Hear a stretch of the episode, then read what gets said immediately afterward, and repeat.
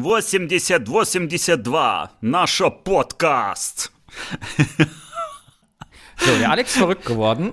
Es geht also los. Juhu!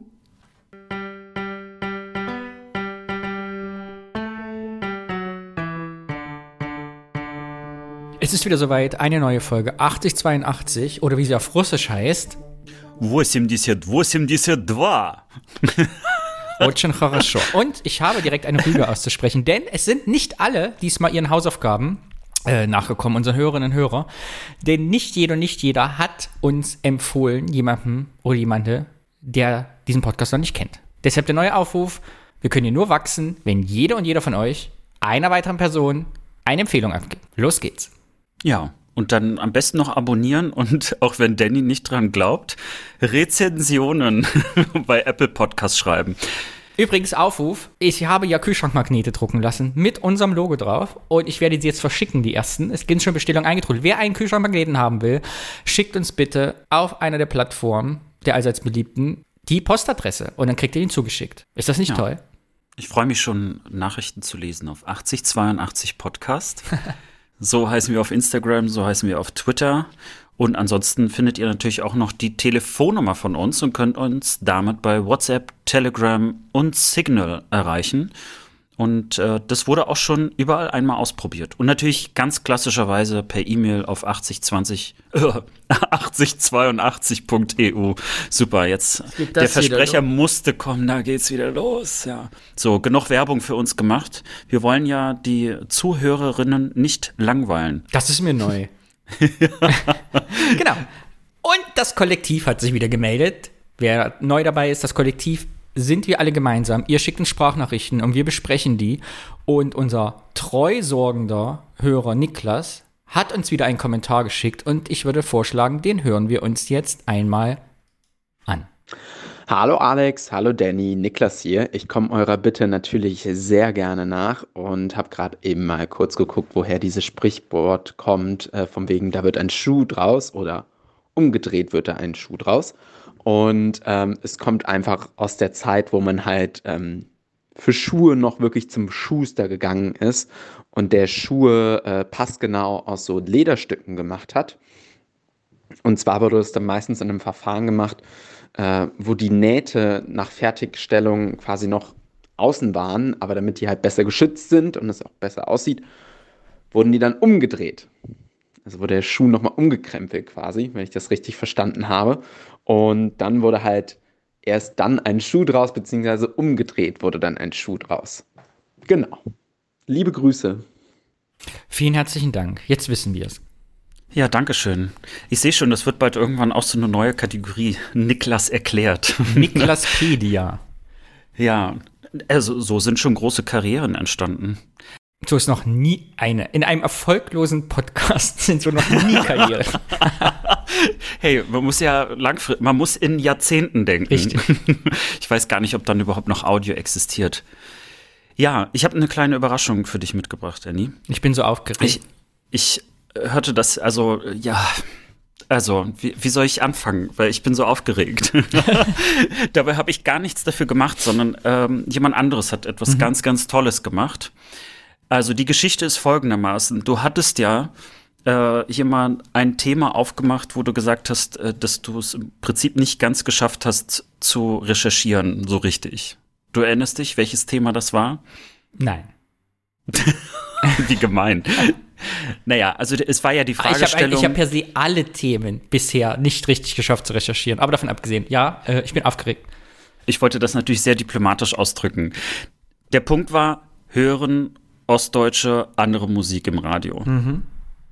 Und dann ist mir eingefallen, Moment mal, ich kenne doch da jemanden, der beim Radio arbeitet. Man muss dazu sagen, wir haben, glaube ich, äh, ich will jetzt nicht lügen, zwölf Jahre oder mehr miteinander gar nicht gesprochen.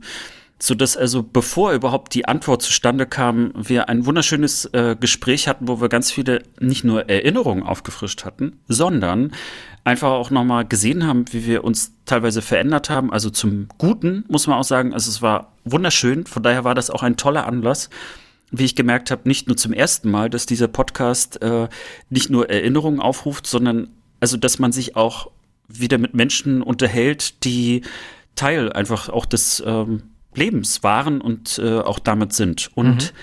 Henry ist derjenige gewesen. Äh, und er hat da sozusagen passend jetzt auch für diese Kategorie da was vorbereitet. Aber Aha. mehr möchte ich eigentlich gar nicht sagen, weil jetzt möchte ich einfach nur noch sagen, Mats ab. Okay, dann hören wir uns das jetzt an. Ich bin sehr aufgeregt. Es geht los. Henry. Hallo ihr zwei. Hallo Danny, hallo Alex. Ich bin Henry und bin Produzent der Steffen Lukas Show bei Radio PSR, dem größten privaten Radiosender hier in Sachsen. Ich bin ein alter Freund von Alex. Wir haben früher ganz viele Projekte zusammen gemacht. Und ähm, Alex hat mir gesagt, dass du, Danny, vor kurzem eine Frage in eurem Podcast aufgeworfen hast, die du nicht abschließend beantworten konntest. Nun hat er mich um Hilfe gebeten, weil ich als Radiomensch kann diese Frage vermutlich beantworten. Es geht um die Fragestellung, spielen Radiosender in Ostdeutschland eigentlich andere Musik als Radiosender in Westdeutschland? Eine unglaublich spannende Frage. Ich habe darüber auch erst äh, ein bisschen nachdenken müssen, bin aber zu einer Lösung gekommen und ähm, kann euch vermutlich jetzt tatsächlich eine Lösung präsentieren, die zwar nicht wissenschaftlich fundiert ist, aber einfach aus der Erfahrung heraus wahrscheinlich dann doch ihre Gültigkeit besitzt. Und zwar ist es so, dass Radiosender in Ostdeutschland mehr Dance Music spielen. Woran das liegt, das ist natürlich jetzt die große spannende Frage. Ähm, ich glaube, es liegt daran, dass wir früher im Osten relativ viele Rockbands hatten. Also wir hatten ja Pudis und wir hatten ähm, Karat zum Beispiel.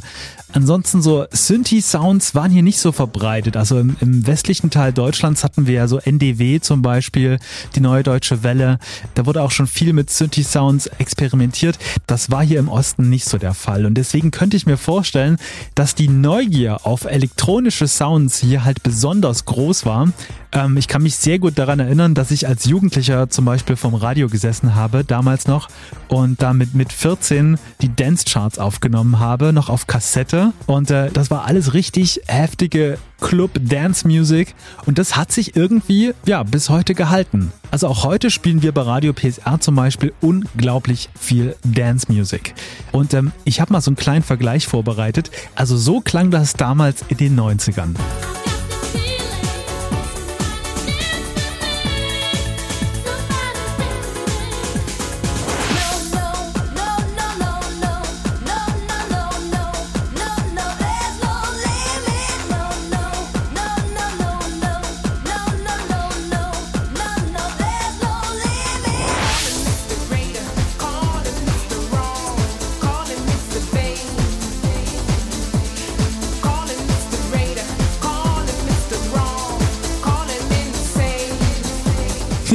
Wir erinnern uns alle an die großen Dance-Hits der 90er.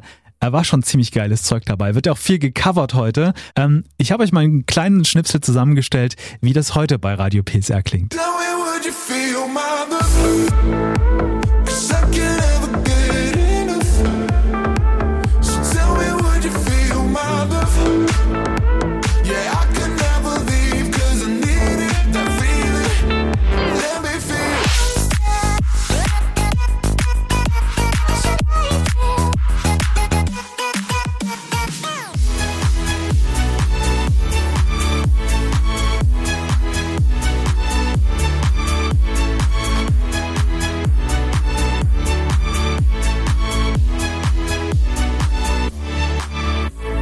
Ja, ihr seht, also das verbindende Element Dance Music ist auf jeden Fall geblieben, damals wie heute.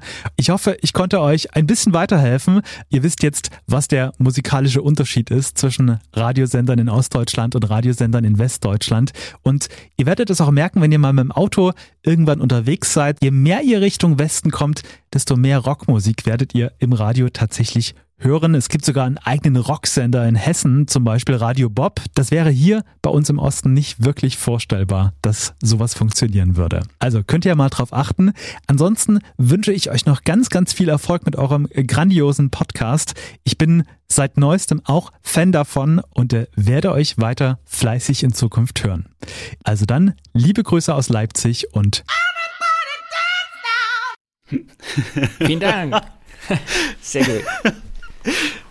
Ja, ich fand es eigentlich schön. Guck mal, normalerweise ist ja so, dass Podcasts versuchen, irgendwie ins Radio reinzukommen. Jetzt ist das Radio mal in den Podcast reingekommen. Es drängelt sich rein. Das nenne ich mal einen schönen Hack. Und das mit Dance Music, ich musste dann äh, schmunzeln, weil äh, ich fand das dann gar nicht mehr so abwegig, weil tatsächlich, wenn man ein bisschen recherchiert, merkt man, äh, da, da gibt es einige Geschichten dazu. Unter anderem, dass ähm, sozusagen die, die Be Beginne hier von äh, Marusha und Co., mhm. äh, wo die dann äh, die Love Parade und so weiter mit gegründet haben, das hatte tatsächlich seine Ursprünge äh, eben nicht nur in Berlin, sondern tatsächlich auch äh, im, im Osten, äh, auch beim Radio DT64 unter anderem.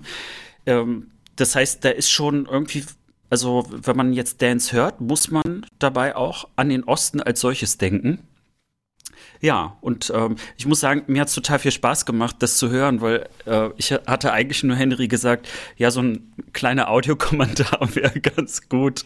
Äh, und dann hat er wirklich so ein geiles Radiostück draus gemacht. Das hat Apropos, viel Spaß gemacht. Ich möchte nämlich an dieser Stelle alle unsere Hörerinnen und Hörer aufrufen, die diese Folge gerade gehört haben, speichert sie in eurem Podcatcher. Wenn ihr sie runtergeladen habt, behaltet sie denn es wird wahrscheinlich die einzige Folge sein, die auf Spotify niemals zu hören wird. Sie wird wahrscheinlich in wenigen Sekunden gelöscht, nachdem ihr sie runtergeladen habt, weil wir gegen sämtliche Rechte, GEMA und was auch immer verstoßen haben. Wir werden verklagt werden, wir werden arm. Danke, Henry.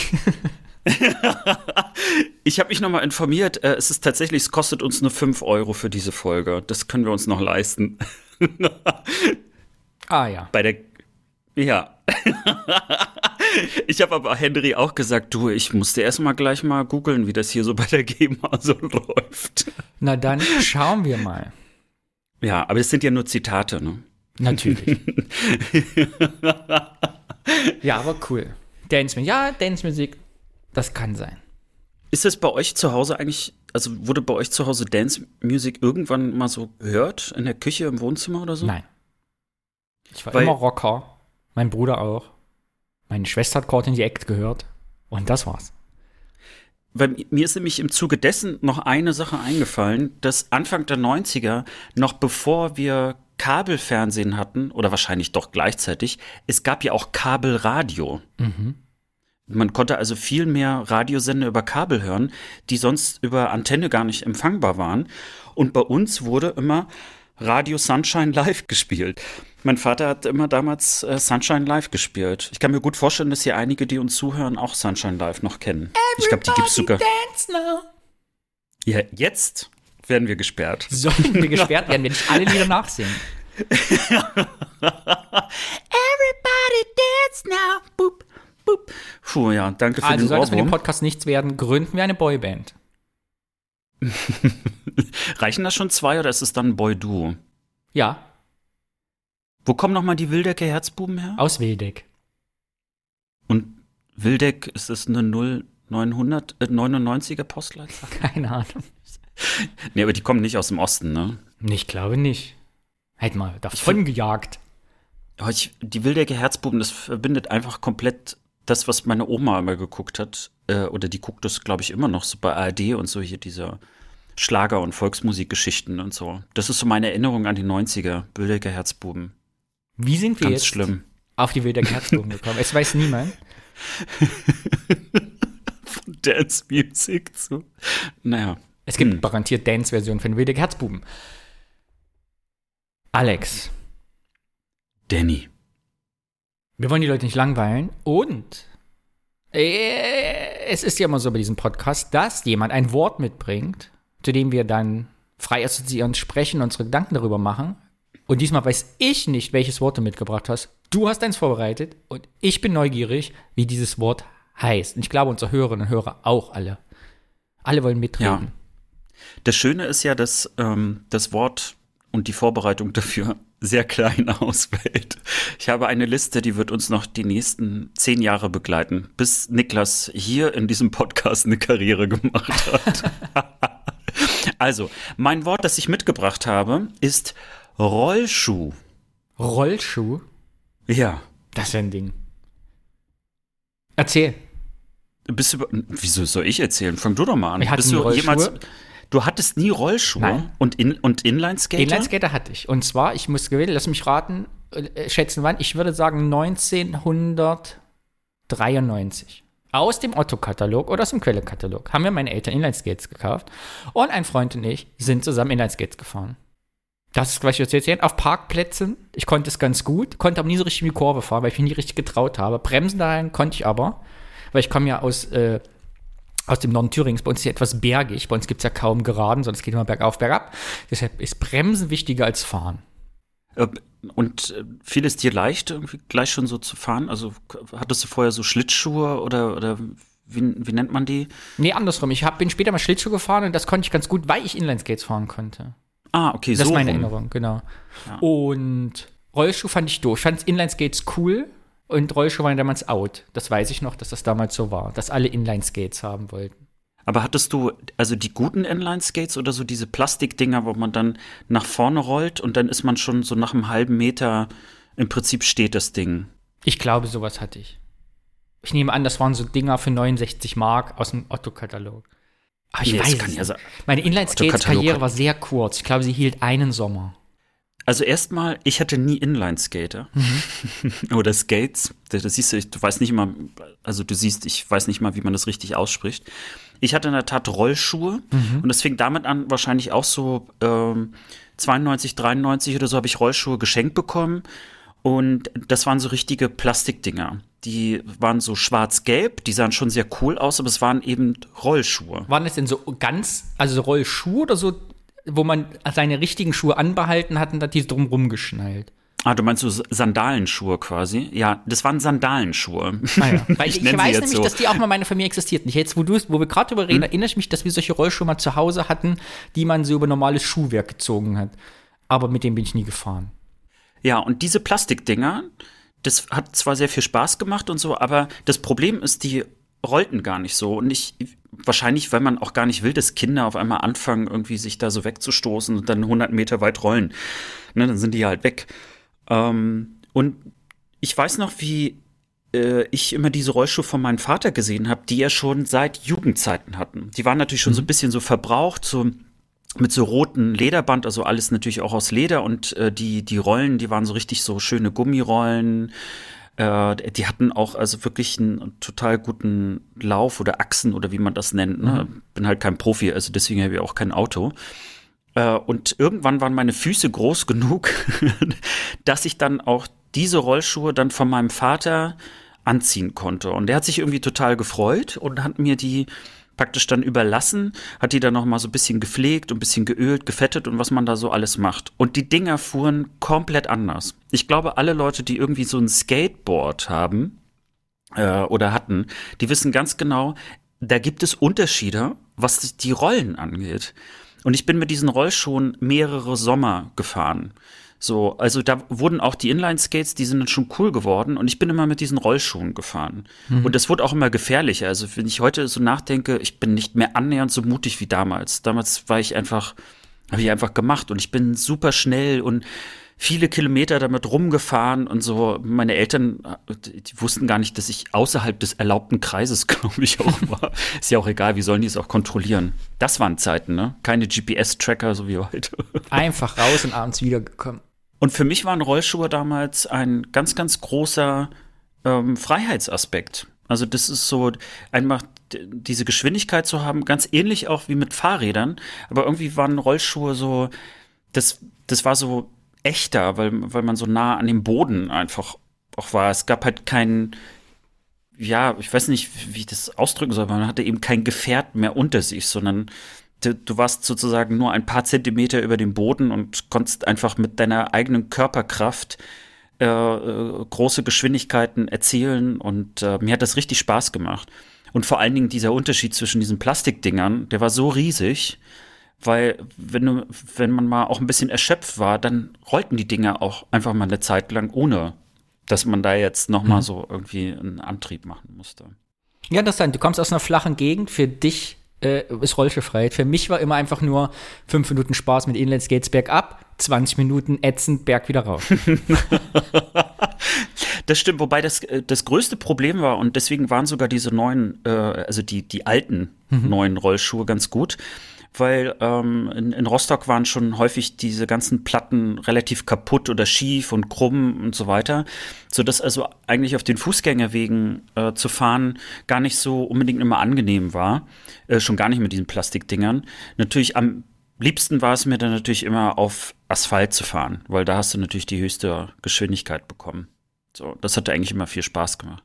Ich habe aber jetzt keine Stunts gemacht oder so. Also das ist. Ähm Bist du denn alleine Rollschuh gefahren oder hattest du einen Rollschuhfreund?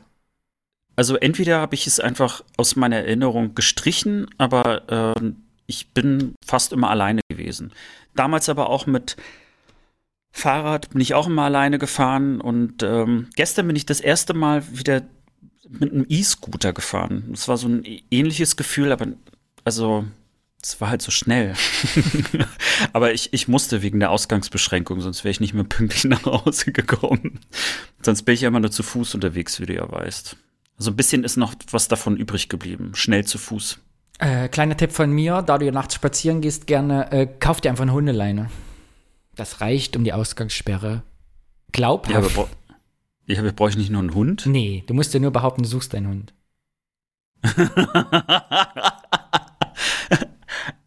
Wie lange hast du denn für den trainiert? Was? Diesen Witz. Das ist kein Witz. Ich habe meine bei Amazon eine Hundeleine bestellt. Aber das ist ein anderes Thema. In einem Jahr wird überhaupt niemand mehr verstehen, worüber wir hier reden. Ja, das stimmt. Und in einem ja. Jahr haben wir auch die hundertste Folge schon rausgebracht. Das hört eh niemand mehr nach.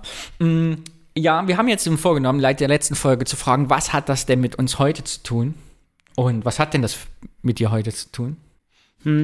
Die Erinnerung dran war wieder schön. Erstens, was ich mich getraut habe, was ich mich heute gar nicht mehr so trauen würde. Mhm. Also die, die, diese Geschwindigkeit auf der Straße. Ich gucke jetzt manchmal eher dreimal nach links und rechts. Äh, wenn da irgendwie die Ampel, obwohl sie schon auf grün geschaltet ist, gucke ich trotzdem noch. Also hoffentlich überfährt mich keiner und so. Und äh, gestern habe ich sogar noch, als ich über das Wort nochmal nachgedacht habe, ist mir da auch nochmal klar geworden, dass ich insgesamt einfach vorsichtiger geworden bin also übervorsichtig manchmal, würde ich fast sagen. Ich habe mich gefragt, bringt mir das was? Also ist es wirklich so, dass es mein Leben verlängert? also, dass ich vorsichtiger bin? Äh, ich, ich gehe halt weniger Risiken ein. Und ich habe mich schon gefragt, ist das überhaupt schön? Also ist weniger Risiken einzugehen vielleicht sogar was Trauriges, weil man sich vielleicht so einem Mittelmaß annähert? Also klar, es ist auch, also es ist eine privilegierte Denkweise. Ne? Ich habe jetzt keine Familie. Also wenn ich weg bin, dann ist, also da bleibt sozusagen keiner übrig. Ne? Also außer natürlich ein Podcast, der dann nur noch 82 heißt. oh Gott, wie morbide. Ja, aber äh ja, äh warst du denn so ein Kind, was ich, also warst du so ein, ich habe mir alle Knochen gebrochen Kind oder so ein, mir ist noch nie was passiert Kind? Mir ist nie was passiert Kind. Also ich glaube, das Schlimmste, was mir passiert ist, dass ich, ähm, also dass ich mal umgeknickt bin mit dem Fuß. Das ist mir allerdings beim Leichtathletik und Sport schon häufiger mal passiert, weil ich ja generell also auch viel gelaufen bin und so. Und ansonsten mal so ein dickes Knie. Und äh, du hast dir ja schon mal was gebrochen, ne? Ich glaube, ich habe das schon mal nee, gefragt. Nee, ich bin auch unversehrt bisher. Ich habe ah. auch noch nie mir irgendwas verletzt und ich habe auch Angst davor, dass mir das passiert bisher, weil ich glaube, sollte ich jetzt in diesem Alter mal einen offenen Bruch kriegen, dass mir so der Arm ausrenkt, also ich glaube, ich würde tot umfallen auf der Stelle und drei Monate vor Schreck im Koma liegen oder so. Keine Ahnung. Ja, an Brüche musste ich auch denken. Ich habe dann gedacht, habe hab ich da was verpasst? Ne? Es gibt ja schon, also wahrscheinlich, wenn du auch so ein bisschen nachdenkst, gibt schon eine Menge Leute, die man so kennt, die wenigstens mal so einen Arm gebrochen hatten. Weißt du, so dieses typische auch in der Schule, mhm. wo dann irgendwie jemand mit so einem Gips ankam und dann hat man da irgendwie was draufgeschrieben und wenn man nichts draufschreiben durfte, dann gehörte man halt nicht in den inneren Kreis. Wie würdest du eigentlich äh, deine Kinder erziehen? Würdest du denen, also würdest du die laufen lassen oder würdest du denen versuchen einzubläuen, bricht die bloß nichts? Keine, habe ich noch nie, äh, da das für mich nie in Frage kam, habe ich mir den Gedanken noch nie gestellt. Ich glaube, ich würde vor allem aus Köln wegziehen, weil ich glaube, dass für Kinder lebensgefährlich ist in der Innenstadt. Aber ansonsten äh, kann ich die Fragen nicht beantworten. Was müsste denn passieren, damit du wieder Rollschuhe fährst? Ja, das habe ich mich tatsächlich auch gefragt. Ähm, erstmal müsste ich welche finden, ne? Und ich glaube, Rollschuhe sind gar nicht mal so einfach mehr zu finden im Vergleich zu Inline-Skatern. Und ich möchte nicht mit Inline-Skatern fahren, weil das wäre, ich konnte nie gut Schlittschuh laufen und hätte dann das Gefühl, Inline-Skater wären dann auch noch mal irgendwie so, so eine neue Stufe. Andererseits haben wir ja gerade darüber gesprochen, dass man ja mal auch wieder was Neues ausprobieren sollte oder Risiken eingehen sollte. Hm. Ich kann mir gut vorstellen, dass wenn mir die alten Rollschuhe, die gibt's irgendwo bestimmt noch, dass wenn die mir noch mal in die Hand fallen, dass ich die vielleicht noch mal anziehe und teste, ob die noch gut rollen. Und wenn sie noch gut rollen, kann es vielleicht sein, dass ich zumindest mal um den Parkplatz mal eine Runde fahre. Da wird ein Rollschuh draus. Sagt ein altes Sprichwort, habe ich gehört. ja, wie war das bei euch, liebe Hörerinnen und Hörer? Schickt uns Audiokommentar. Seid ihr auch Rollschuh gefahren? Wart ihr Inline-Skater-Kinder?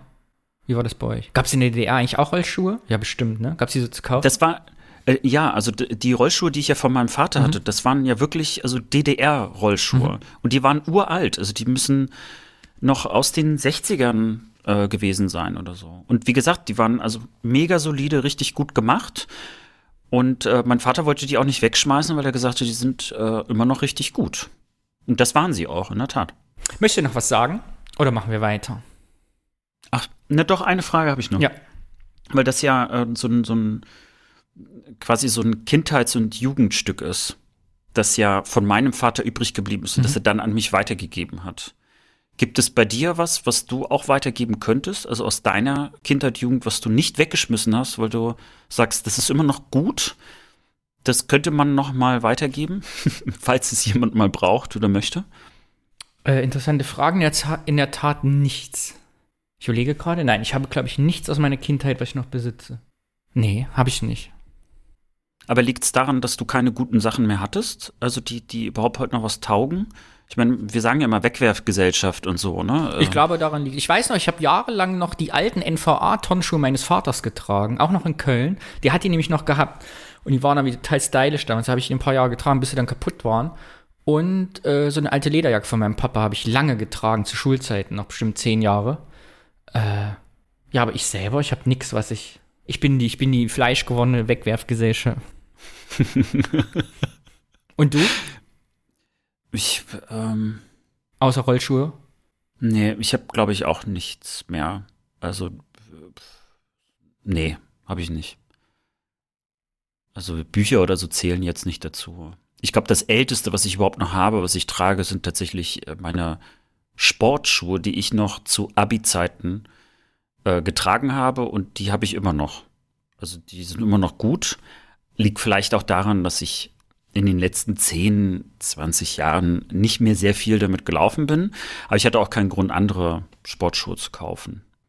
Aber die sehen jetzt auch nicht besonders cool aus. Die sehen halt aus wie stinknormale Sneaker. Aber jetzt, wo du mir die Frage gestellt hast, äh, mache ich mir erstmal richtig Gedanken drüber. Weil es ja wirklich krass ist. Also ich habe jetzt von meinen Eltern Sachen, die ich theoretisch weitervererben könnte. Also alte Fotoalben. Mm, es gibt noch die 8mm Projekte von meinem Vater und die Filme gibt es noch.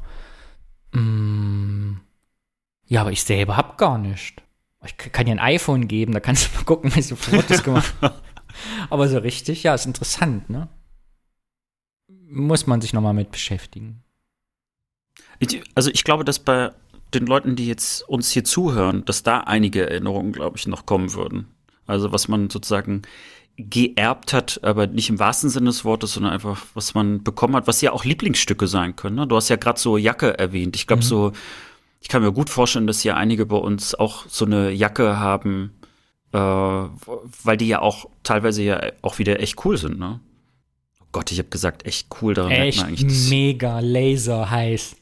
Wow, da kann ich ja gleich auf unsere Homepage in unserem Gästebuch Wenn ich noch einmal das Wort Homepage höre, nur weil ich einmal Homepage gesagt habe, ich denke, ich dachte halt, das heißt so. Ich dachte immer, das heißt Homepage. So, kann man auch gut aussprechen, jetzt thüringisch. So, was sind eure Lieblingsstücke, liebe Hörerinnen und Hörer? Wir wollen es wissen. Schickt uns eine Audionachricht. Das wäre toll. Supi. Ja, also ich glaube, ich bin bereit jetzt fürs Thema. Oder hast du noch was? Ne. Das Thema, um das es heute geht, ist ein Thema, das uns alle angeht. Wir alle haben damit zu tun. Wir alle haben Erinnerungen daran. Und gerade wenn wir aus Ostdeutschland kommen, wie ja viele unserer Hörerinnen und Hörer, haben wir was dazu zu sagen. Und zwar mein Thema ist heute Fossis. Sagt dir das Wort Fossis was? Fossis? Nee, überhaupt nicht. also jetzt bin ich schon mal allein mhm. gespannt für die Erklärung. Das Schlimme ist, man muss dazu sagen, dass einer meiner besten Freunde, ähm, ich, ich hoffe, er schlägt mich jetzt nicht, wenn er mich hört. ähm, ich nenne ihn mal Fossi und das war meine einzige Assoziation, die ich damit habe. Aber eine schöne. Es geht im weitesten Sinne um Vertragsarbeiter in der DDR. Sagt ihr das was, was Vertragsarbeiter waren? Ehrlich gesagt, nein. Also Okay, das ist ein großes Thema. Das können wir noch mal extra, also können wir quasi zehn Folgen drüber machen. Und deshalb will ich gar nicht im Allgemeinen drüber sprechen. Also Vertragsarbeiter waren in der DDR angestellte Arbeitskräfte aus dem sozialistischen Brüderausländern, die zum Arbeiten oder zur Ausbildung befristet in die DDR kamen und hier gearbeitet haben und ihre Ausbildung gemacht haben und danach wieder zurückgegangen sind. Und Vertragsarbeiter kamen eben zur Verstärkung von unterbesetzten Arbeitsbereichen in der DDR und blieben in der Regel drei bis sechs Jahre. Und dieses ganze Vertragsarbeiter-Thema ist wirklich so ein Riesenmoloch, sodass ich eigentlich eben über, über einen kleinen Teil der Vertragsarbeiter sprechen will, und zwar den Fossis. Und diesen Begriff habe ich nicht erfunden, sondern wir hören gleich noch was drüber. Und zwar geht es um vietnamesische Ostdeutsche. So wurden die genannt? Nein, so nennen sie es. ist eine Selbstbezeichnung. Okay. Ich spiele dir gleich ein paar Ausschnitte vor und da sprechen wir von mhm. Fossis, weil sie sich, also manchmal, manche sich selbst eben so bezeichnen heute. Mhm. Vietnamesen aus ja. dem Osten. Ich möchte mit das Thema nämlich heute ein bisschen gar nicht so vortragen im Sinne eines Referats, sondern mit dir ein bisschen eigentlich darüber sprechen, über unsere Erfahrungen, das so ein bisschen unterfüttern mit Inhalt. Was weißt du denn über Vietnamesen in der DDR? Nicht wirklich sehr viel. Ähm, ich, für mich sind sie Teil eines Alltags, äh, schon immer gewesen. Also mhm. solange ich denken kann, sind sozusagen ähm, Menschen aus Vietnam immer da gewesen. Also das ist auch so eines der ersten sozusagen Länder, äh, die ich auch als Kind praktisch schon irgendwie verstanden mhm. habe, dass es das gibt.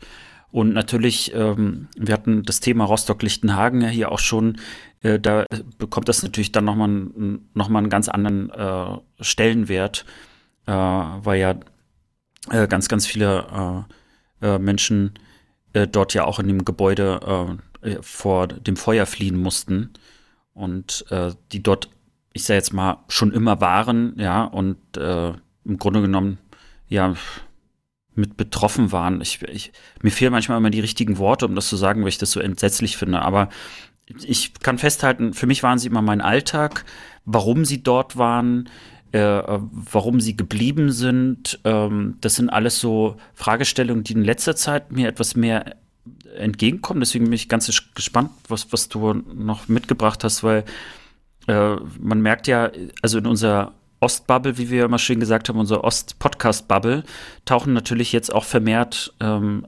solche Themen natürlich auch auf. Ich habe auch einige Artikel gelesen in den letzten Jahren, die ich ganz interessant und spannend fand, weil zwar waren diese Menschen immer in meinem Alltag, aber nur so, wie soll ich sagen, als ob die irgendwie auf der anderen Seite wären. Also sie, ich habe keine Freunde äh, gehabt, äh, die äh, sozusagen äh, vietnamesischen äh, Hintergrund hatten. Ich konnte also nicht ähm, also eigene Geschichten erleben oder hören. Und das ist natürlich in der Hinsicht spannend, weil wir ja auch über unsere Geschichte sprechen, damit wir anderen Leuten so ein bisschen den Osten ja auch näher bringen. Aber diesen Teil des Ostens äh, habe ich selber nie erlebt, obwohl der mhm. praktisch in meiner Nachbarschaft war. Und das ist nämlich ganz interessant, dass das äh, Absicht war. Also die DDR hat extra jetzt, äh, gerade auch in Rostock, äh, gab es eine große Wohnanlage, extra eben Siedlungen für Vertragsarbeiter gebaut, dass sie quasi möglichst wenig Kontakt zur DDR-Bevölkerung hatten. Und ja, genau, es war teilweise auch im frühen, zumindest in den 50er, 60er, so gab es noch so Regelungen, dass sogar untersagt war und protokolliert werden mussten, wenn halt so Gastarbeiter, Vertragsarbeiter mit Ostdeutschen quasi Kontakte pflegten. Und ich habe das Thema mitgebracht heute, weil mich, ich hab, wir überlegen immer, was hat das mit uns zu tun? Und die einzigen Vertragsarbeiter, die ich kennengelernt habe in DDR-Zeiten, waren tatsächlich Näherin einer Näherei in Sonnershausen in Thüringen, wo ich herkam. Da arbeiteten die und wir waren, das hieß damals Schürzenfabrik, so nannte man das umgangssprachlich. Und als ich im Kindergarten war, äh, sind wir die besuchen gegangen. Wir haben sozusagen so einen Ausflug in diese Schürzenfabrik gemacht. Und das ist meine einzige Erinnerung, die ich habe, eben, dass wir durch diese Schürzenfabrik gegangen sind, dass da ganz viele Frauen waren, die selber auch Kittelschürzen anhatten. Und das war riesig laut mit so Nähmaschinen, saßen die so rein. Und die haben es dann vorgeführt, wie die Sachen zuschneiden und Stoffmuster. Und dann haben wir alle ganz viel Negern geschenkt gekriegt, warum weiß ich nicht, weil ich als Kind mit händeweisen Negern nach Hause gelaufen bin. Und das war lange Zeit mein einziger Kontakt zu Vertragsarbeitern und zu eben zu vietnamesisch aussehenden Leuten im Osten, also noch in der DDR, obwohl sie ja eigentlich immer auch zum Bild gehörten. Ich weiß nicht, wie war das bei euch in, in Rostock? Weil ich gelesen habe auf Wikipedia, dass sehr viele Vertragsarbeiter ja wohl auch in Rostock gearbeitet haben. Also genau das, was du sagst, hm. ne, zu meinem äh, ähm, Alltag, also oder Alltagsbild, war das total präsent. Und interessant finde ich jetzt den Aspekt, dass äh, sie in eigenen Siedlungen waren. Das erklärt vielleicht, warum auch in Rostock-Lichtenhagen, also auch in dem Sonnenblumenhaus, mhm. eben auch besonders viele ähm, äh, vietnamesisch äh, stämmige Menschen waren. Ich merke gerade schon, ich muss es einfach mal so offenlegen. Ne? Mhm. Ähm, ich, äh, ich weiß gerade, also ich möchte erstens nicht Fossis sagen, das klingt irgendwie total merkwürdig. Ähm, irgendwie will ich aber auch nicht einfach Vietnamesen sagen, mhm. weil das irgendwie das verkürzt, weil ähm, es gibt ja mehrere Generationen. Äh, Menschen haben dort, äh, sind in Rostock geboren, äh, waren dort an den gleichen Schulen wie ich auch. Ähm, das, äh, und da kommen wir dann zu diesem Punkt, ne, wo man dann sagt, Migrationshintergrund, was heißt das überhaupt? Ne? Es, da wird es schon ein bisschen kompliziert mhm. und ich merke, äh, ich fühle mich äh, ein bisschen unsicher auf diesem Terrain. Ja, ich auch. Und deshalb, genau, lassen wir einfach mal Leute sprechen und äh, ich hätte am liebsten mit ihr telefoniert, habe mich aber nicht getraut, sie anzurufen, zu fragen, ob sie mitmacht. Äh, deshalb klaue ich einfach aus ihrem Podcast ein paar Statements, die wir besprechen. Lassen wir aber Mintu sprechen. Die macht den Podcast Rise and Shine. Hast du vielleicht schon mal gehört? Ja, genau. Die. Genau. Und sie ja. war zu Gast bei Cool Kids mhm. und erzählt uns gleich mal ein bisschen was. Ich habe ein paar Ausschnitte mitgebracht, weil wir kommen gleich auf das Thema, das du ja so legendär am Schiff hast, und zwar das Thema Fidschis. Mhm. Genau. Das werden wir gleich im zweiten Teil noch aufarbeiten, weil darum soll es jetzt in meinem Thema gehen. Es geht eigentlich darum, wer sind diese Menschen, die wir als Fidschis bezeichnet haben, noch vor der Wende und nach der Wende. Ich benutze dieses Wort, um es jetzt an dieser Stelle, weil ich einmal sagen, weil es gleich Thema wird, nicht weil ich das Wort mir aneigne. Aber ich möchte es mhm. gern hier aussprechen, weil darum geht es eigentlich. Um diese Leute geht es, über die wir ja. Wobei ich sagen muss, äh, ähm, du hast mich jetzt da quasi so, so ein bisschen so gecasht, mhm. aber ähm, Fidschi habe ich zum Beispiel nie gesagt. Aber das liegt ich auch ein bisschen daran. Ich habe früher ähm, immer so gerne Fahnen auswendig gelernt. Also ich habe mich immer für Länder interessiert und mein Opa war auch äh, Geografielehrer und so und Geografie war so mein Ding. Und äh, für mich war irgendwie so Fidschi und Vietnam, ich habe nie verstanden, warum man diese Menschen eigentlich Fidschis nennt. Mhm. Und äh, man muss natürlich sagen, nach der Wende ist das ja eher sogar ein bisschen angestiegen. Mhm. Das war ja dann also die Baseballschlägerjahre, mhm. über die wir ja hier ansatzweise auch mal gesprochen haben. Dort wurde das ja auch sehr äh, durch mit auch so einer ganz komischen Mischung manchmal auch genannt. Also so nach Motto, naja, de, de, quasi, als ob das ein guter Ausländer wäre. Und das ist mir erst so richtig aufgefallen, als ich nach Köln kam, mhm. wo wir im Grunde genommen ja hier sind sozusagen, also ich habe immer gesagt, erstmal die Türken, ja, wo ich dann aber gemerkt habe, okay, also hier gibt es auch italienische Gastarbeiter und, ne, also mhm. merke ja auch erstmal so mit der Zeit, wie, wie, wie divers das Ganze auch nochmal ist. Aber was hier sozusagen der Dönerladen ist, und ich habe in Rostock nie einen Döner gegessen, mhm. bis irgendwie äh, nach 2000. Äh, war sozusagen bei uns dann der Asia-Imbiss oder sagen auch ganz anders, das war der China-Imbiss und das China-Restaurant. Mhm. Das war eine der ersten Sachen, die nach den 90ern irgendwie in Rostock komplett hochgingen und chinesisch essen, obwohl dort offensichtlich äh, einfach keine Menschen aus China gearbeitet haben. Mhm. Das, das, ist total so, spannend, dass du das aufmachst, das Thema, mhm. weil das wird gleich auch noch, das führen wir noch gespannt, aus. Ja. genau. Und mein Auftrag den ich jetzt sehe für mein Thema heute, ist, uns einfach diese Menschen mal näher zu bringen. Und Mintu erzählt in meinem ersten Ausschnitt bei Cool Kids mal, wie ihr ihre Eltern ihre Jugend in der DDR überhaupt wahrgenommen haben. Also wie haben die die DDR-Zeit erlebt, als sie hier angekommen sind? Wie ging es denn deinen Eltern? Haben die, ist das für die auch eine gute Zeit in ihrer Erinnerung irgendwie? Ich glaube, inzwischen haben die ein viel differenzierteres Verhältnis dazu, auch zur DDR. Aber du musst dir vorstellen, das waren meist recht junge Menschen, teilweise waren sie erst 17, 18 Jahre alt, gerade volljährig, Teenager und in Vietnam, da wachsen glaube ich, junge Menschen noch ein bisschen, zumindest zu der Zeit, ein bisschen naiver auf. Also es gab ja nicht das Internet, ähm, das ist eine sehr, sehr prüde Gesellschaft auch. Und ähm, dann kamen die nach Deutschland aus dem eben sehr, sehr armen, von der Hungersnot geplagten Vietnam, kamen in der DDR an. Und mein Vater hat gemeint, die sind aus dem Flugzeug ausgestiegen in Berlin und haben dann erstmal als Willkommensessen irgendwie so ein Brathähnchen bekommen. Und er hatte noch nie ein ganzes Hähnchen für sich allein. Bräuler. Also, genau, also, und dann gab es Autos überall. Also Autos waren ja auch in Vietnam bis dahin hm. eigentlich noch eine totale Ausnahme. Außer halt früher, weißt du, die Amerikaner hatten irgendwie Autos und es gab so ein paar Taxis, aber es war halt so voll krass, dass es hier dann selbst ein Trabi war für die dann so, boah, krass, Ballin. ja. Ja. Und äh, das war, glaube ich, für die schon ein krasser Kulturschock auch einfach. Und deswegen, glaube ich, glorifizieren die das auch sehr. Hm, aber es gab ja auch sehr strenge Regeln, habe ich gelesen. Also sie mussten in Wohnheimen wohnen. Da hat jeder irgendwie nur sechs Quadratmeter gehabt. Es war der Kontakt zu DDR-BürgerInnen verboten. Man durfte keine Liebesbeziehungen haben. Genau, richtig. Wer schwanger wurde, wurde vielleicht nach Hause geschickt. Deswegen haben viele Frauen abgetrieben. Hast du dich mit deinen Eltern auch über so schwierige Themen, sage ich mal, unterhalten? Ähm, weil das war ja wahrscheinlich schon eine sehr prägende Zeit, denke ich mal, für sie. Ich glaube schon. Ich glaube halt, dass meine Eltern immer so ein bisschen gar nicht ähm, diese Einstellung hatten, oh krass, das ist hier alles verboten. Ähm, ich glaube, sie kamen halt aus einer sehr aus einer Gesellschaft, die sowieso bestimmte Themen sehr tabuisiert hat, eben Sexualität und Liebe und so weiter. Deswegen war das für die gar nicht so ein weiter Stretch, dass dann verboten wurde, irgendwie Liebesbeziehungen untereinander zu haben. Ich glaube, das muss man nochmal sich im Kopf halten. Es ist natürlich total scheiße, dass eben mhm. viele Frauen schwanger waren und dann abtreiben mussten. Aber für ihre Realität war das gar nicht so, weißt du, es war gar nicht so schlimm. Ähm, mhm. Ich glaube, meine Eltern hatten damals so das Gefühl, das ist wie so ein bisschen so ein Studentenheim. So ganz viele junge Leute, die ähm, aufeinander geschmissen worden sind in Europa, im reichen Bruderland, äh, die Freiheiten hatten, wie sie noch nie davor hatten. Also selbst wenn sie in diesem Wohnheim wohnten, waren sie erstmal so auch mal äh, weg von der Familie, die sonst immer so ein sehr watchful mhm. eye hat auf die Leute, ne? Und ähm, haben das auch erstmal so als Freiheit empfunden. Ich glaube, vieles davon wie zum Beispiel, dass Liebesbeziehungen verboten wurden, dass man eben diesen Kontakt auch zu DDR-BürgerInnen verboten hat. Ähm, das haben sie erst so im Nachhinein reflektiert und auch verurteilt. Aber ich glaube, in dem Moment war das für die gar nicht so schlimm. Ja, das ist der erste Ausschnitt.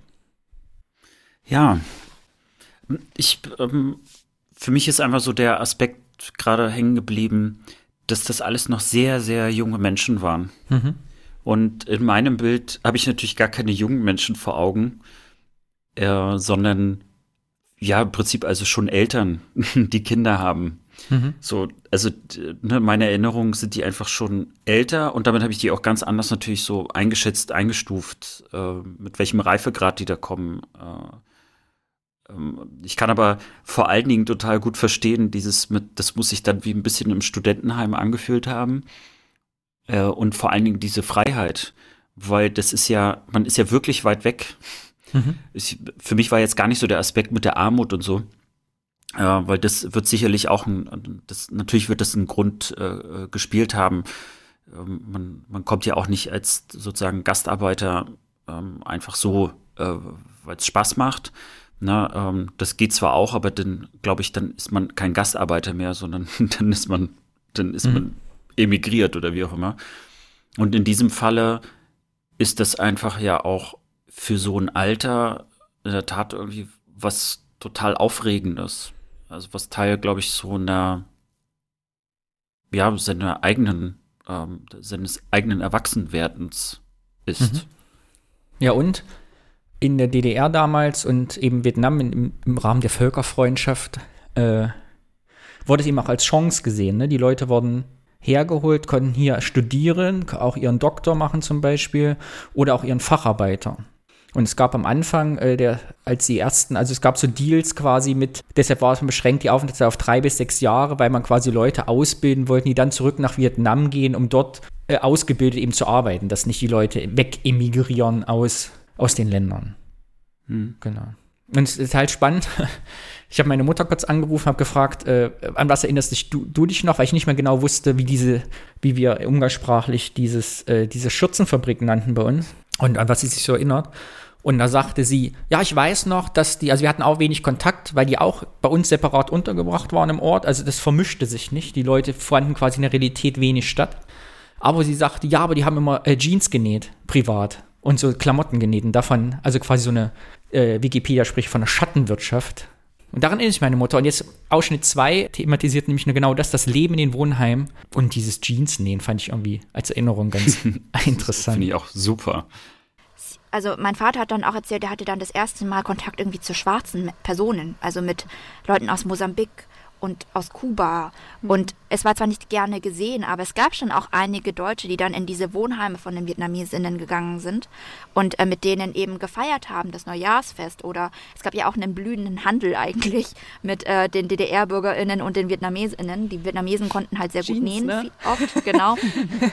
dann haben sie halt äh, mit Jeans getradet und hatten dann irgendwie auch schon Kontakte. Es war halt trotzdem mehr Kontakt mit Deutschen, mit Europäerinnen, mit Europäern und auch mit irgendwie Menschen aus anderen Kontinenten, als sie je hatten. Ich glaube deswegen, in dem Moment glaube ich nicht, dass sie das so hinterfragt haben. Ich glaube im Nachhinein haben sie erst gemerkt, oh krass, da gab es schon rigide Regeln, die dann auch ähm, in Extremfällen, wie zum Beispiel den Frauen, die dann schwanger geworden sind, auch krass bestraft wurden. So, das war also das Leben der Vertragsarbeiter und Vertragsarbeiterinnen in der DDR. Und bis Ende 89, muss man äh, so mal kurz als Zahl, arbeiteten etwa 100.000 Vietnamesinnen in Deutschland.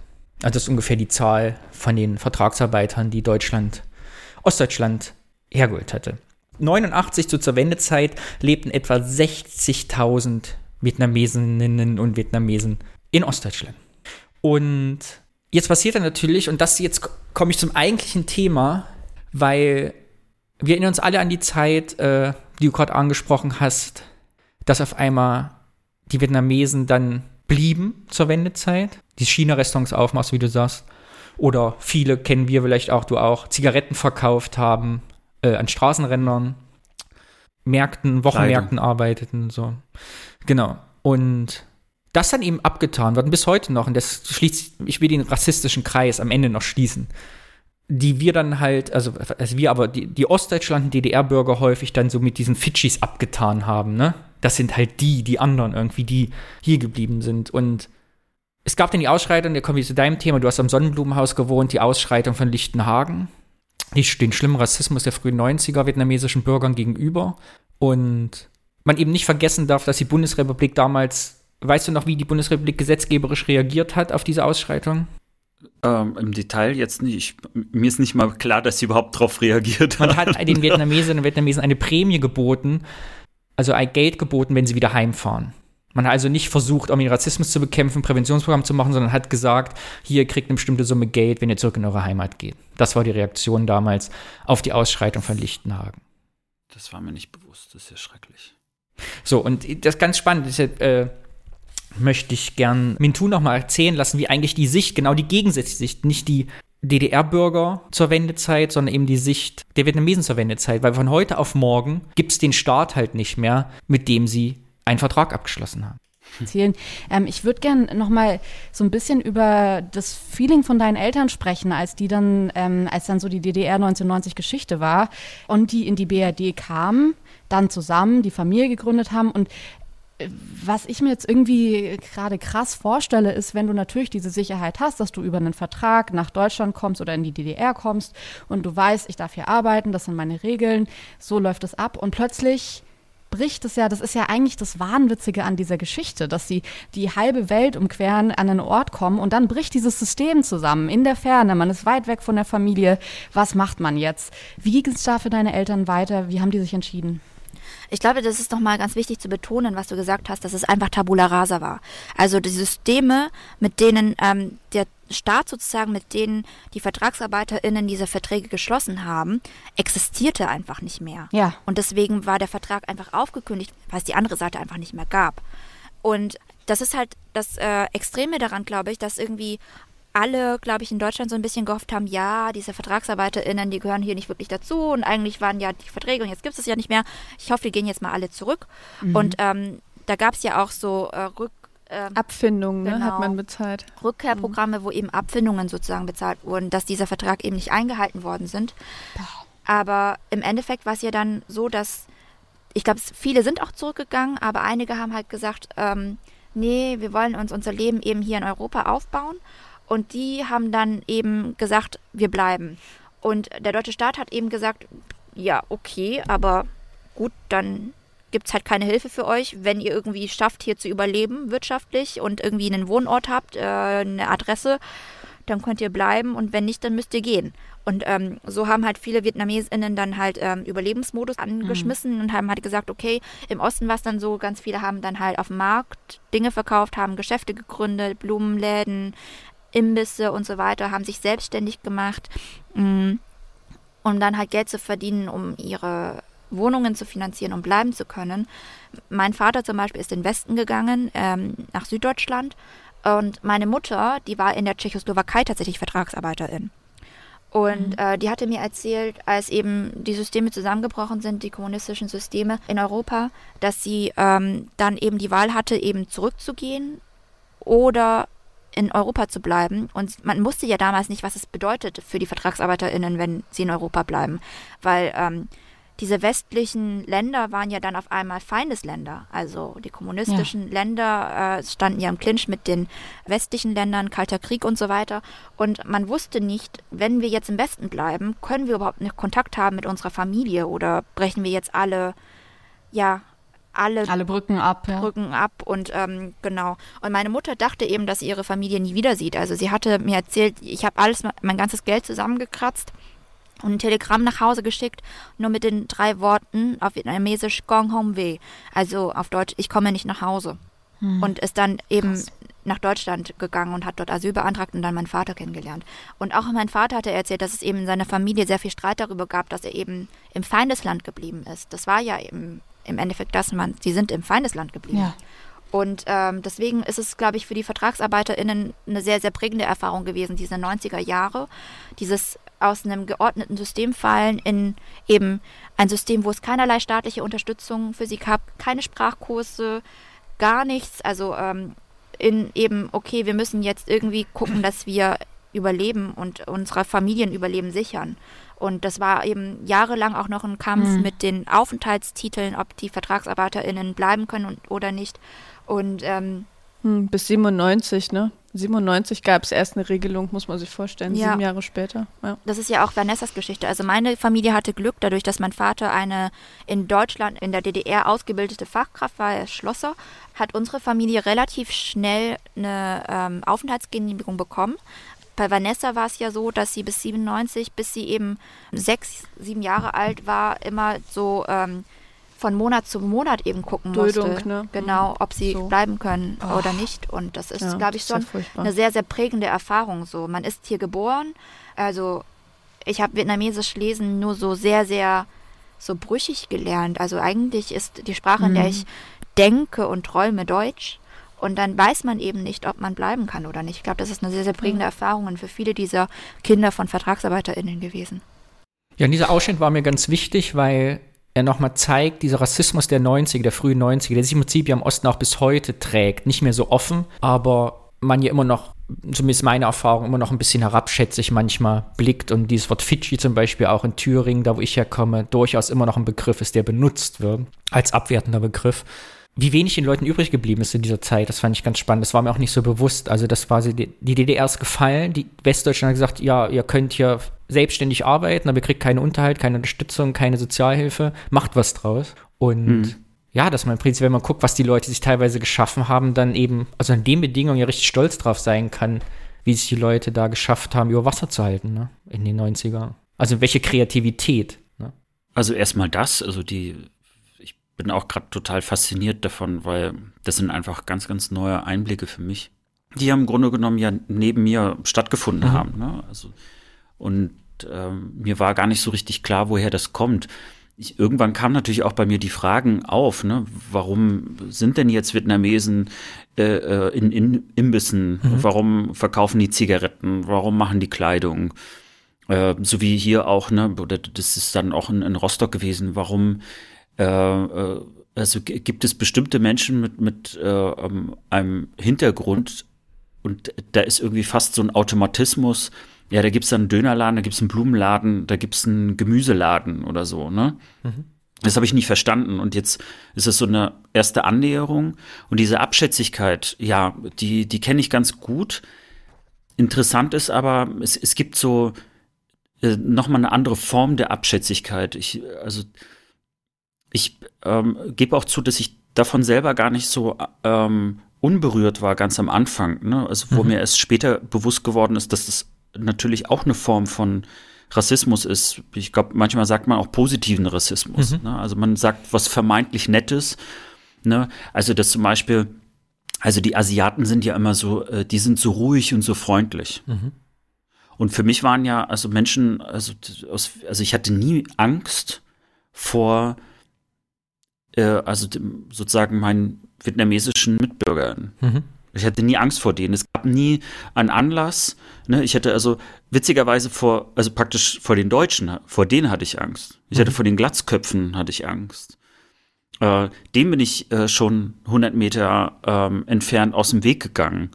Aber mitten in der Nacht, wenn mir jemand äh, sozusagen mit einem vietnamesischen Aussehen entgegengekommen wäre und auch heute fühle ich mich einfach sicher. So, da, so ist es bei mir geprägt. Und äh, das war dann schon so, äh, dass ich äh, manchmal das selber auch so gesagt habe. Mensch, die sind immer so freundlich, ist doch gut. Aber weißt du, so gute Ausländer ist ja trotzdem was Abschätziges. Mhm. Es, äh, es sagt ja also, ich, ich bin hier und die sind die. Es ist spannend, dass du das Thema aufmachst, weil sowohl dieses China-Restaurant-Thema als genau dieses spielt in diesem Podcast äh, eine tragende Rolle. Ich empfehle also wirklich, einerseits die Folge Cold Kids zu hören, weil sie wirklich, wir spielen so ganz kleine Ausschnitte davon. Es geht eine Stunde lang explizit um dieses Thema und man lernt extrem viel. Und diesen zweiten Podcast, den wir gleich noch hören, auch zu hören, denn er ist eine neue Perspektive, auch eine Stunde ungefähr und aus einer sehr persönlichen, jungen Sicht das Ganze noch. Aber da kommen wir gleich zu. Also hört beide Folgen euch unbedingt an. Wir verlinken die in den Show Notes. Wer bei Spotify hört, hat Pech gehabt. Gibt es keine Show Notes. Geht von Spotify weg, kommt zu freien Podcast-Playern. Äh, ich glaube, jetzt weiß ich, warum wir rausgeschnitten werden bei Spotify. ich habe noch einen Ausschnitt aus Cool Kids mitgebracht. Und weil wir ein Ost-Podcast sind, da geht es um den Vergleich. Die haben so eine Klischeefrage. Ost-West. Mhm. Und wie du vielleicht weißt, war ja Vietnam getrennt. Und die vergleichen ja. da jetzt, ist, kann man Nord- und Südvietnam vergleichen mit Ost- und Westdeutschland. War also kurzer Abriss, muss man sich geschichtlich lange mit beschäftigen, aber es gab ja die sogenannten Boat People, ich weiß nicht, ob du das weißt. Das waren diese Leute, die mhm. mit Booten geflüchtet sind aus Vietnam vor der kommunistischen Regierung. So, und die landeten hauptsächlich halt in Westdeutschland und waren quasi Asylsuchende, während quasi aus den sozialistischen Teil Vietnams Leute eben zur Ausbildung in die DDR gekommen sind. Es quasi besser hatten erstmal für ihre Ausbildung, aber die Frage ist, was heißt als Boat People möglich am Westdeutschland? Also es ist so, dieser Konflikt schwelte da halt. Mhm. Und die Frage ist, Gibt es diesen Konflikt, so wie Ossis und Wessis, eigentlich auch in Vietnam heute? Straft wurden. Ich würde gerne mit euch über das ähm, Klischee der Woche reden, das wir vorbereitet haben. Wenn man sich das jetzt so mhm. vorstellt und obwohl natürlich ähm, die VertragsarbeiterInnen und die Boat People am Ende vielleicht sogar im gleichen Ort, im gleichen Land äh, gelandet sind. Am Ende, irgendwann, nachdem dann auch die DDR äh, irgendwann nicht mehr da war und ähm, man auch so einfach reisen konnte in Deutschland. Trotzdem ist ja die Motivation eine komplett unterschiedliche, das Land zu verlassen. Also so zum einen mhm. natürlich irgendwie hier sich auf einen Vertrag zu berufen und zu sagen, ja, ich gehe dahin. Das ist ja auch zumindest als die DDR bestand, ein, ein sehr geordnetes Verhältnis gewesen. Also wenn du sagst, so studentische ja. Verhältnisse, da gibt es ja einfach Regeln, an die man sich hält. Und man muss schon sagen, bei den Boat People Spielen war es ja einfach komplett anders. Also es waren insgesamt 1,5 Millionen Menschen, die halt, man kann es nicht anders sagen, in Nussschalen übers offene Meer geflohen sind und ähm, eben überhaupt nicht zufrieden waren und ähm, die Bilder, die man so von damals sieht, wenn man so Aufnahmen sieht, das ist nicht so weit weg von den Bildern heute vom Mittelmeer. Und die Menschen haben wirklich einfach ihr Leben riskiert, um da raus und wegzukommen. Mhm. Deswegen würde ich gerne in dem Klischee dich fragen, das ist natürlich jetzt sehr provokant formuliert, aber wir haben uns so ein bisschen gefragt, äh, Socken in die Sandalen. Ladies and Gentlemen. Das Ost-West-Klischee der Woche. Klingt noch schlimmer als unser Intro. Sind Nord- und SüdvietnamesInnen äh, heute noch genauso fremd wie Ost- und Westdeutsche?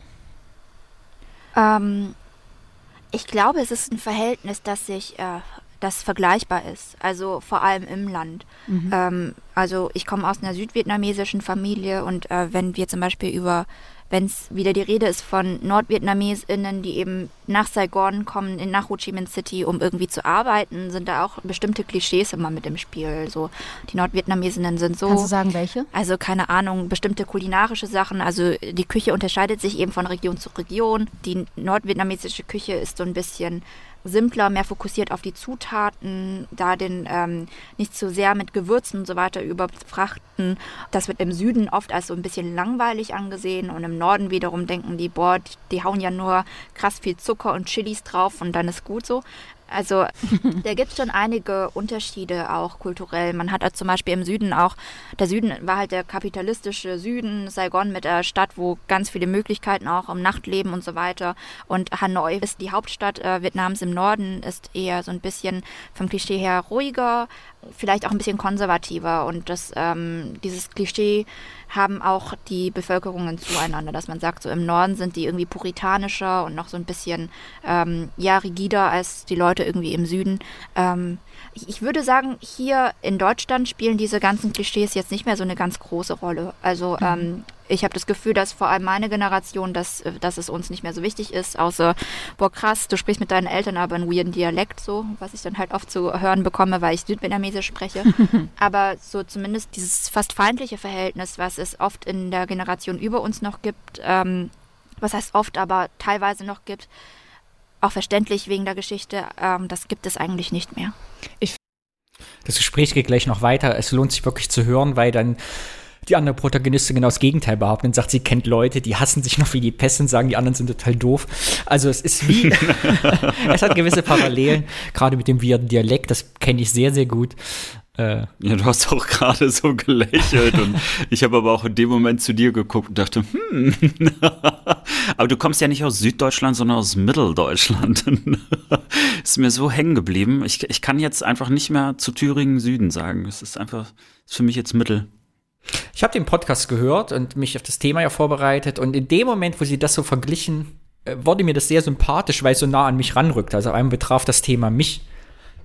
Weil, ne? Also es wurde dann so, wie nach es Menschel, es wurde so ähnlich. Also die Probleme äh, der Nord- Mhm. und Südvietnamesen sind so ein bisschen ähnlich wie unsere und das fand ich irgendwie für mich dann sympathisch. Und genau, und dann stellt sich die Frage an dieser Stelle, die wir uns ja immer fragen wollen, was ist eigentlich heute? Das sind jetzt alles Geschichten aus der Vergangenheit, äh, von ihren Eltern. Was, wie sieht das eigentlich heute aus, das Leben? Und wenn wir uns das mal angucken, oder möchtest du, hast du noch Fragen bisher? Nee, ich bin ähm, gerade sehr neugierig und fasziniert und äh, es wird wahrscheinlich ein paar Leuten genauso jetzt gehen, die zuhören. Also später, ist ja nicht live. Warum eigentlich nicht? Warte, ich muss meine Notizen durchblättern. Ist ja alles ungeschnitten hier. So. Also wenn uns mindestens 20 Leute schreiben, dass sie uns einmal live sehen und hören wollen, dann machen wir mal bei Instagram so einen Livestream auf. vielleicht, vielleicht doch nicht. Jetzt schließt sich der Kreis, denn Nile kommt aus Thüringen und da ging mir schon mal das Herz auf. Und sie war zu Gast, diesmal bei Rise and Shine, dem Podcast, wo eben Mintu zu Gast bei Cool Kids war. Oh, jetzt- das ist so meta gerade. Ja. Und äh, Lili und Mintu unterhalten sich hier mit Vanessa. Und das ist ein bisschen schwierig zu verstehen, weil sie das live in einem Chemnitz auf einem Festival aufgenommen haben. Also wundert euch nicht über den Ton, sie kommentieren das selber. Es ist so ein bisschen komisch, weil so, Hintergrundgeräusche sind so. Aber das Gespräch war so spannend, dass ich da auch gerne ein paar Ausschnitte spielen will. Auch das Gespräch lohnt sich in voller Länge anzuhören, denn ja, man lernt einfach in einer Stunde mehr, als ich in den letzten 30 Jahren gelernt habe. Und lassen wir noch Nile mal, äh, lernen Sie mal kennen und sprechen lassen über ihre Kindheit in Thüringen. Ich weiß nicht, wie es dir damit ging. Vanessa und ich haben sehr viel im Podcast darüber gesprochen, wie es war, in bayerischen Kleinstädten eigentlich auf dem Land aufzuwachsen. Es war sehr isoliert. Wir hatten sehr wenige andere asiatische oder vietnamesische Familien bei uns im Ort. Wie ging es dir damals? Wie hast du das Aufwachsen miterlebt? Ich bin in einer thüringischen Kleinstadt aufgewachsen und ähm, tatsächlich war ich so in meiner Klassenstufe ähm, die einzige nicht weiße Person. Aber im Allgemeinen hatten wir ziemlich viele Vietnamesen, Vietnamesinnen in der Stadt. Also ich glaube so 10, 12 Familien. Dafür, dass eine Kleinstadt war, ist das schon recht viel. Das steht auch stellvertretend dafür, dass es eben viele Vietnamesen, Vietnamesinnen in Ostdeutschland gibt. Da gab es eine recht große Community ähm, und man hat auch städteübergreifend sich getroffen und macht das auch immer noch für, an Weihnachten, an Tät, all das. Ähm, also man kann schon sagen, dass da viele Wirts gibt, aber ja, ansonsten in der Schule ist halt trotzdem immer nur äh, die einzigen, an Anführungszeichen, Ausländer waren. Mhm. Wie ist es bei dir in Rostock an der Schule? Ähm, war nie in einer Klasse zusammen mit, also mit einem Wirt, mhm. wie es jetzt klang, aber hatte ich leider nicht. Hat mich aber ein bisschen traurig gemacht, weil ich ja selber ein ganz anderer Typ bin. Ähm, auch allein schon durch meine Eltern geprägt, als äh, mein Vater fürs Studium damals in die Sowjetunion ging, ähm, waren das, das kann man auch auf den Fotos sehen, äh, im wahrsten Sinne des Wortes, äh, ein super internationales Treffen. Da waren Leute aus äh, unterschiedlichsten Kontinenten zum Teil da und, und hat dort äh, eine Vielfalt erlebt, die vielleicht sogar überraschend ist für einige, weil wir ja jetzt auch gerade so ein bisschen wieder die kommunistischen Länder und so weiter erwähnt hatten. Aber ja, wenn es um Studenten geht, da gehen dann manche Grenzen dann auch so im wahrsten Sinne des Wortes auf. Und äh, vor allen Dingen mein Vater war einfach mal ein super neugieriger Typ, ähm, wollte also einfach Leute kennenlernen, hatte Spaß dabei. Und ich wollte auch mal andere Leute kennenlernen. Also ich, ich fand es immer toll, wenn irgendwie Menschen aus anderen Ländern da waren oder so, dann ja, war das immer irgendwie, war mir das viel näher sogar als einfach die oh, aus Rostock. äh, ich bin im Küfferserkreis zur Schule gegangen. Ich erinnere mich nicht von der Grundschule bis zum Abitur. Ich bin nicht mit Ausländern oder Leuten mit Migrationsgeschichte zur Schule gegangen. Und weil sie nicht da waren, sie existierten einfach nicht. Ne? So. Hm. Die einzigen Leute, die offensichtlich Migrationshintergrund haben, waren die Leute, die einen Dönerladen bei uns hatten und eben die Vietnamesen, die das China-Restaurant hatten. Und als ich es gehört habe, dachte ich, ja, das ist das Problem einfach auch der Kleinstädte und gerade auch im Osten, dass einfach ja diese Separation aus DDR-Zeiten bis heute oft nicht überwunden ist, man keinen Kontakt miteinander hat, die Leute dort auch weggezogen sind. Das ist in dem Podcast nämlich auch noch Thema, dass viele Vietnamesen eben auch in den Westen gezogen sind, ne? in Zeiten der hohen Arbeitslosigkeit mhm. in den 90ern.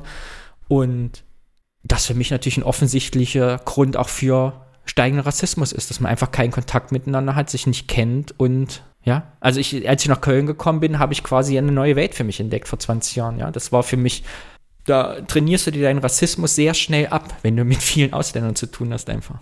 Oder Leute mit einer ausländischen um, Geschichte.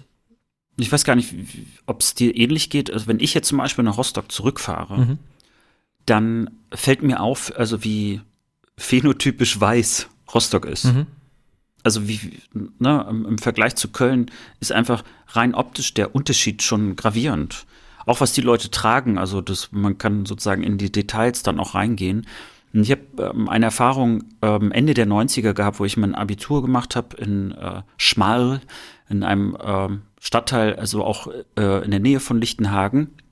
Und ich war dort auch im Schülerrat und äh, da kamen dann die Russlanddeutschen, das könnte übrigens vielleicht demnächst auch mal ein Thema werden, äh, weil da gibt es nämlich auch sehr, sehr spannende Podcasts dazu und ähm, nochmal eine andere Geschichte auch dazu, weil es auch unterschiedliche Russlanddeutsche gibt, unterschiedliche Generationen. Echt? Ich dachte, ähm, die sind alle gleich. Welche Überraschung. Und äh, da gibt es ja auch nochmal hochinteressante Auseinandersetzungen dazu. Naja, und auf jeden Fall war im Schülerrat, äh, da sind dann praktisch auch ähm, Eltern dazugekommen. Es gab also einen Schulrat, der dann praktisch aus Lehrern und Eltern bestand. Und die Schule hatte relativ viele ähm, äh, Jugendliche aufgenommen, die also einen russlanddeutschen Hintergrund hatten. Äh, ich will jetzt gar nicht mal darauf eingehen, was Russlanddeutsch in diesem Falle meint, aber also die, die teilweise noch kein Deutsch konnten. Also die Schule hat auch äh, sehr viel investiert, um äh, um erstmal überhaupt die deutsche Sprache beizubringen, äh, die Schüler zu integrieren, also sozusagen zu begleiten etc. Aber es wurde eben auch darüber diskutiert, diese Familien, die äh, eben dort in den Wohnungen, also in diesem Stadtteil auch gelebt hatten. Und zwei Dinge sind mir noch in Erinnerung geblieben. Das eine ist, es stellte sich raus, dass unsere Schule äh, den sogenannten höchsten Ausländeranteil in ganz Mecklenburg-Vorpommern hatten. Wir haben aber bei, ich glaube, wir waren so ungefähr 500, 600 Schüler. Äh, wenn wir überhaupt von Ausländern als solches mal sprechen, reden wir hier von einem Dutzend. Mhm. Ja. Äh, wenn das schon der höchste Anteil ist, dann kannst du dir ja mal ungefähr vorstellen, wie es dann anderswo ausgesehen Mhm. hat. Also von einer vielfältigen Schule oder Diversity oder ne, was auch immer, da kann man ja überhaupt gar nicht sprechen. Und das Zweite, was mir hängen geblieben ist, und das war eben dieser Rat. Mir waren natürlich diese Menschen irgendwie näher. Ne? Ich, ich, konnte, ich konnte deren Sprache sprechen. Ich konnte irgendwie ein bisschen besser nachvollziehen, so was, was angefangen damit, was die, was die vielleicht gerne essen, äh, wie vielleicht auch so in der Familie so der Umgang untereinander ist. Und dann hatten da irgendwie so Eltern, besorgte Eltern, heute kann man das ja, es hat das schon fast eine neue Bedeutung, wenn man das so sagt, meinten so, ja, äh, der, das erste schon, ja, manchmal riecht es dann nach Essen im Flur. Ähm, eigentlich wollten sie damit sagen, es riecht anders als das, was sie sonst haben. Ja, weil ich meine, wenn jemand eine Sauerkrautsuppe macht oder so, ich muss ja nicht sagen, also der riecht's auch. Aber es roch halt anders. Äh, und dann, ja, die sind laut. Natürlich sind die nicht laut. Also äh, die sind nur mehr aufgefallen, weil man total auf die geachtet hat. Und dann habe ich die einfach gefragt, Mensch, äh, Sie wissen schon, dass das, äh, das also dort in, in unserer Kultur, habe ich dann auch gesagt, Gastfreundschaft sehr, sehr groß, ähm, also eine Rolle spielt. Sind Sie denn mal bei den Nachbarn vorbeigegangen? Haben Sie mal Hallo gesagt? Und das war dann so, wo dann der Moment war, äh, nee. Also das war, war dann eben ne, über die Menschen reden, anstatt mit ihnen reden. Und das ist mir da, das ist mir bis heute noch so hängen geblieben, das, weil ich fühlte mich natürlich ein bisschen schlau, ne, wie das halt immer so ist als Abiturient, ne, ah, jetzt habe ich mal gegen die Erwachsenen gewonnen. Aber warum mir das hängen geblieben ist bis heute, war, dass ich in diesem Moment auch so einen kleinen Aha-Moment für mich auch hatte, weil ich mich nämlich gefragt habe, wäre ich denn überhaupt mal hochgegangen, hätte ich mit denen geredet? Nämlich nicht. Mhm. Hätte ich gar nicht. Weil irgendwie so, ich bin halt so dieser typische alte deutsche Nachbar, ja, so jeder in seinem Kästchen. so. Und obwohl ich Nachbarschaft ja genieße, wir hatten das ja schon in einer Folge mal angesprochen, hätte ich mich nicht getraut und gerade in diesem Moment, aber es ist noch viel wichtiger. Also dieses Hallo sagen, sich ein bisschen kennenlernen, ähm, auch ruhig verstehen, wo die Unterschiede sind. Ist ja gar kein Problem, dass die Unterschiede da sind, aber dass man weiß, woher die vielleicht kommen. Du hast von deiner Schule erzählt, dass du dem höchsten Ausländeranteil mit zwölf Leuten in die Schule gegangen bist. Und jetzt lassen wir einfach mal Nili sprechen, wie es für sie eigentlich in der Schule in Thüringen war. Wie hast du das erlebt als Vietnamesin in Thüringen? Wie wird da der vietnamesischen Community begegnet? Du hast ja gesagt, das ist schon eine recht große Community. Vanessa hat uns auch beschrieben, dass es im Osten einfach viel mehr Vietnamesen gibt als bei uns im Westen. Wir waren ja eher immer so eine Rarität für alle. Wow, eine Asiatin in der Klasse. Aber ich weiß nicht, wie sind die Leute dir so begegnet? Also wie offen waren sie dir gegenüber? Welche Stereotype gab es vielleicht auch? Also wie hast du das so erlebt, als du aufgewachsen bist? Ich glaube, früher, ähm, als ich jünger war, habe ich das dann gar nicht so groß mitbekommen, dass man anders gemacht worden ist oder dass man dann eine Rarität war.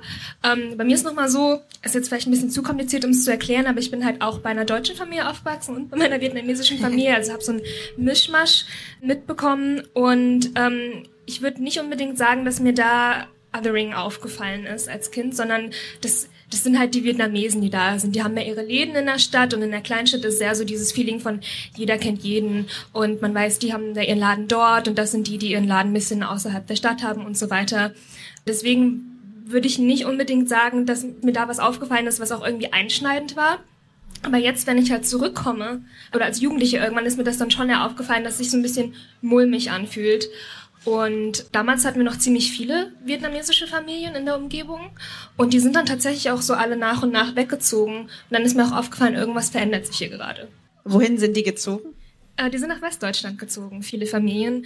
Es ah, so, die haben auch rüber gemacht. Ja, genau. Das ist halt eher so, wenn man, glaube ich, einen kleinen Ort hat, dann ist es auch irgendwann übersättigt, also für die Wirts an Möglichkeiten, wie man da arbeiten kann. Meistens ist es ja eher so, dass ähm, wir jetzt in Ostdeutschland Imbisse haben, Gastronomie, ähm, Textilwarenartikel äh, und Läden. Sorry, ich bin immer noch so ein bisschen gejetlaggt. Ach so, Nie kommt gerade aus den USA Genau. zurück. Ja. Genau, ich bin noch so ein bisschen durch. Aber ähm, genau, sie haben halt so Klamottengeschäfte, Imbisse und weiter verteilt vielleicht so ein bisschen Obst- und Gemüseläden. Und das sind ja dann noch so viele, also solche Läden auf einmal. Und irgendwann weiß ich auch, dass einige Familien gesagt haben, das bringt hier nichts mehr. Also wirtschaftlich bringt uns das hier nichts. Wir sehen hier keine Perspektive für uns. Einige Familien sind auch weggezogen, weil dann die Kinder weg waren. Und in der ersten Generation wird es ja meistens nicht so sehr thematisiert, aber ich weiß auch, dass mein Vater manchmal so gesagt hat, klar, und Rassismus ist man hier auch schon irgendwie ausgesetzt. Also manchmal ist auch einfach unfreundliches Klima und dann sind einfach viele weg. Ich würde jetzt sagen, dass von denen, die früher dort gewohnt haben, da ist nur noch so die Hälfte da. Ja, ich finde, es gibt so ein zweigeteiltes Problem. Also ich habe zu Wossis in Cottbus mal recherchiert, äh, auf Zeit Online kann Da ging der Ausschnitt etwas zu lange. Weißt du, mir ist gerade so klar geworden, wenn, wenn man das so hört, ne, dass einerseits das die Generation ist, die im Prinzip nach der Wende in einem Überlebensmodus war. Ich glaube, so war, so war der Ausdruck. Mhm. Und dass die dann weggehen und sagen, wir sehen dort keine Perspektive mehr, auch keine wirtschaftliche Perspektive mehr. Dann habe ich mich schon gefragt, Mensch, wer bleibt denn da noch übrig? Also diejenigen, die, die sozusagen noch die Kreativität haben und die sogar einen Überlebensmodus haben, sagen, da gibt's überhaupt, also da kriegen wir gar nichts mehr raus. Wir müssen hier weg. Ähm, fand ich irgendwie gerade insgesamt auch traurig. Also ein Ausdruck dafür, wie geschwächt ähm, anscheinend diese Regionen insgesamt sind.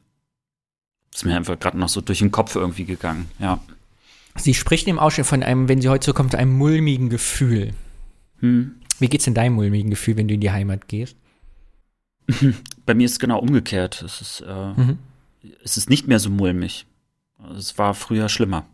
Jetzt ist es einfach, ja, alle sind irgendwie mit sich selbst beschäftigt, alle sind irgendwie zu Hause und äh, ich bin natürlich generell jetzt auch gar nicht, also betroffen. Ich würde mich jetzt da auch gar nicht im Vergleich bringen. Ne? Wenn ich Mhm. da, ich selbst mal durch die Straßen laufe, dann äh, begegnet mir natürlich nicht Rassismus, sondern Mhm. da bin ich ja auch nur Zu unserer eigenen White Betroffenheit guy. kommen wir gleich noch, weil ich habe einen Ausschnitt mitgebracht, der mich persönlich sehr berührt hat. Aber vorher erklärt Nile noch mal, was sie mit diesem mulmigen Gefühl meint. Für sich. Nie, du hast vorhin gesagt, dass du ähm, inzwischen, wenn du in den Osten kommst, ein mulmiges Gefühl hast und du bist jetzt auch öfter in den USA und kommst auch jetzt wieder zurück. Magst du vielleicht das beschreiben? Also was heißt es, dass du ein mulmiges Gefühl hast? Also nur weil es weniger sind oder hast du auch das Gefühl, dass generell sich eine Stimmung verändert hat? Genau, also ich würde auf jeden Fall sagen, dass die Stimmung feindlicher wird. Nicht unbedingt nur, wenn ich halt zu meinen Eltern zurückfahre, so in die Provinz, sondern auch, wenn ich in Leipzig bin. Also ich bin 2013 nach Leipzig gezogen und ich würde sagen, klar, je älter ich wurde, desto mehr habe ich mich auch mit Rassismus beschäftigt und ja, rassistische, sexistische Vorfälle nicht einfach so abgetan, sondern auch als solche begriffen. Aber ich habe ganz deutlich vor allem in Leipzig gemerkt, dass seit Legida, also dem Pegida-Ableger, Leute sich auch schon immer mehr getraut haben, offen auf der Straße rassistisch zu sein. Und es ist halt wieder aufgekommen, dass Leute das Wort äh, Fidschi gesagt haben. Das ist halt also eine rassistische Beleidigung für asiatische Menschen. Und ich selber habe als Kind nicht so viel Rassismus erlebt tatsächlich in der Stadt. Aber mein Bruder, der in der Grundschule ist oder halt auch dort aufgewachsen ist, der hat das schon von klein auf mitbekommen, wo ich mir dachte, so krass war das bei mir nicht. Also der musste sich schon im Kindergarten sowas anhören, meinte irgendwann mal zu mir, der war keine Ahnung vier, nie bin ich ein Chinese. Alle nennen mich immer nur Chinese. Sowas halt, also schon krass immer geothert worden und ein ganz Einschlägermoment war für mich dann auch, als wir auf dem Spielplatz waren und so ein anderer kleiner Junge meinen Bruder du Fidschi genannt hat. Also sogar der Rassismus bei den Kindern so krass schon und dass mein Bruder immer und immer wieder gespiegelt worden ist, da würde ich schon sagen, dass das halt ein Unterschied ist zu dem, was ich erlebt habe, dass es krasser geworden ist, dass die Leute sich mehr trauen. Ja. Ich habe den Ausschnitt eigentlich nochmal mitgebracht, nur zu manifestieren, weil mein Eindruck auch ist, dass das Wort Fidschi im Osten immer noch zu viel gebraucht wird. Und die Botschaft äh, dieses Podcasts für mich sein soll, dieses Themas ist, sollte dieses Wort irgendjemand noch benutzen oder hören, es ist eine rassistische, schreckliche Zuschreibung und man muss das einfach überwinden. Es ist nicht normal. Kann ich nur Und zustimmen. eben, das, die Geschichte ist ja, ich glaube, der Podcast war 2019, also ein oder zwei Jahre alt, die Folge, wenn ich das recht mich erinnere. Es ist halt heute noch so, dass Eltern so sprechen zu Hause, dass ihre Kinder das auf dem Spielplatz sagen. Und das geht nicht. Ich glaube, es ist wichtig, wenn man das gehört hat, dass man dann definitiv auch keine Ausrede mehr hat. Ne, häufig Mhm. wird ja auch eben gesagt, Menschen benutzen das und reflektieren das gar nicht, haben vielleicht auch gar nicht die Zeit, sich damit auseinanderzusetzen, ähm, sind vielleicht nicht so, wie man immer so schön sagt, also so aufgeklärt, äh, auch über die Zeit. Und ne, das ist ja auch ein Grund, warum ich mich manchmal selber schon unsicher fühle, weil je mehr ich lese, desto mehr lerne ich natürlich auch. Aber eben, wenn man das jetzt gehört hat, dann gibt es definitiv keine Ausrede mehr. Dann sollte man es eben nicht mehr sagen. Und selbst wenn man der Meinung ist, äh, aber ich meine das ja gar nicht böse. Darum geht's überhaupt nicht. So wie du das meinst, ist einfach irrelevant. Wenn du weißt, dass es falsch ist, dann sag es nicht mehr. Punkt. Äh, Ich habe noch einen kleinen Ausschnitt mitgebracht und zwar geht's äh, erzählt äh, Nida um ihre Rassismuserfahrung der Kindheit und ich fand diesen Ausschnitt ganz prägend, weil er mich wieder emotional so eingefangen hat, weil ich das mit der Schwulenfeindlichkeit in der Kindheit ähnlich wahrgenommen habe. Dass mir quasi Homophobie in der Gesellschaft, obwohl sie mir als Jugendlicher sehr angetragen worden ist, ich das immer sehr relativiert habe, erinnere ich mich. Und erst als ich wirklich geoutet nach Köln gekommen bin, mir eigentlich bewusst war, was da wirklich passiert ist, weil ich das nicht mehr, ich habe es nicht mehr so locker genommen, wie es eigentlich als Kind und Jugendlicher, weil ich es als viel normal empfunden habe. Und ich spiele mir auch schon vor, vielleicht äh, erkennst du dich da auch irgendwie wieder. Ich fand das ganz stark, weil das mich sehr an mich erinnerte. Und deswegen ist man in so einem alarmierten Zustand die ganze Zeit. Und ich würde sagen, dass das, als ich jünger war oder am Anfang des Bachelors und so weiter, als ich nach Leipzig gezogen bin, war das nicht so. Dass ich dachte, boah, jetzt könnte mir gleich im öffentlichen Raum irgendwas passieren. Ich finde es so interessant, dass du sagst, dass es dir in deiner Kindheit überhaupt nie begegnet ist und jetzt erst in deinem Erwachsenenalter du das akut wahrnimmst. Weil wenn man an Vietnamesen und Osten denkt, hat man gleich im Kopf, okay, es gab diese Attacken Rostock-Lichtenhagen und so weiter. Es gab dieser Begriff Fidschi, diese Beleidigung, die gegenüber Asiaten geäußert wird, das ist auch ein ostdeutscher Begriff so. Also als ich das das erste Mal gehört habe, ähm, mir wurde das an den Kopf geworfen, da war ich 15, 16 Jahre alt. Ich konnte überhaupt nichts damit anfangen. Ich war so, hä, es Ich kann, sind doch- ich kann das auch ich, gar nicht. Also ich habe das noch nie davor gehört, habe hab gedacht, hä, das ist doch eine Südseeinsel, was wollen die mit mir? Hab das dann auf Google eingegeben, dann kam halt raus, okay, so werden halt Vietnamesen im Osten genannt. also ich finde das dann interessant, dass du das so gar nicht mitbekommen hast, obwohl es da schon schon auch irgendwie eine längere Geschichte gab. Und ich frage mich auch, woran das liegt. Also ähm, als Kind gab es vielleicht so ein paar Einzelfälle, die ich dann aber auch verdrängt habe oder nicht so wahrgenommen habe. Und als Jugendliche, als ich mich auch mehr mit Politik beschäftigt habe, gerade dann, also das kommt, glaube ich, meistens einfach so, wenn man in einer Gegend wohnt, wo es auch ziemlich stabile Nazi-Strukturen gibt, dann habe ich das schon auch immer mehr gemerkt und dann halt als Erwachsene tatsächlich voll dann wahrgenommen. Und ich kann mir vorstellen, dass es so Fälle vielleicht auch gab, als ich klein war, aber wie gesagt, verdrängt, nicht mitbekommen, also was und dann auch erst später äh, sich das eingestanden. Oder oftmals will man ja auch nicht so sich selbst sagen, okay, das war krass rassistisch, ich bin gerade rassistisch angegangen. Das, das will man ja meistens einfach gar nicht so für sich äh, realisieren.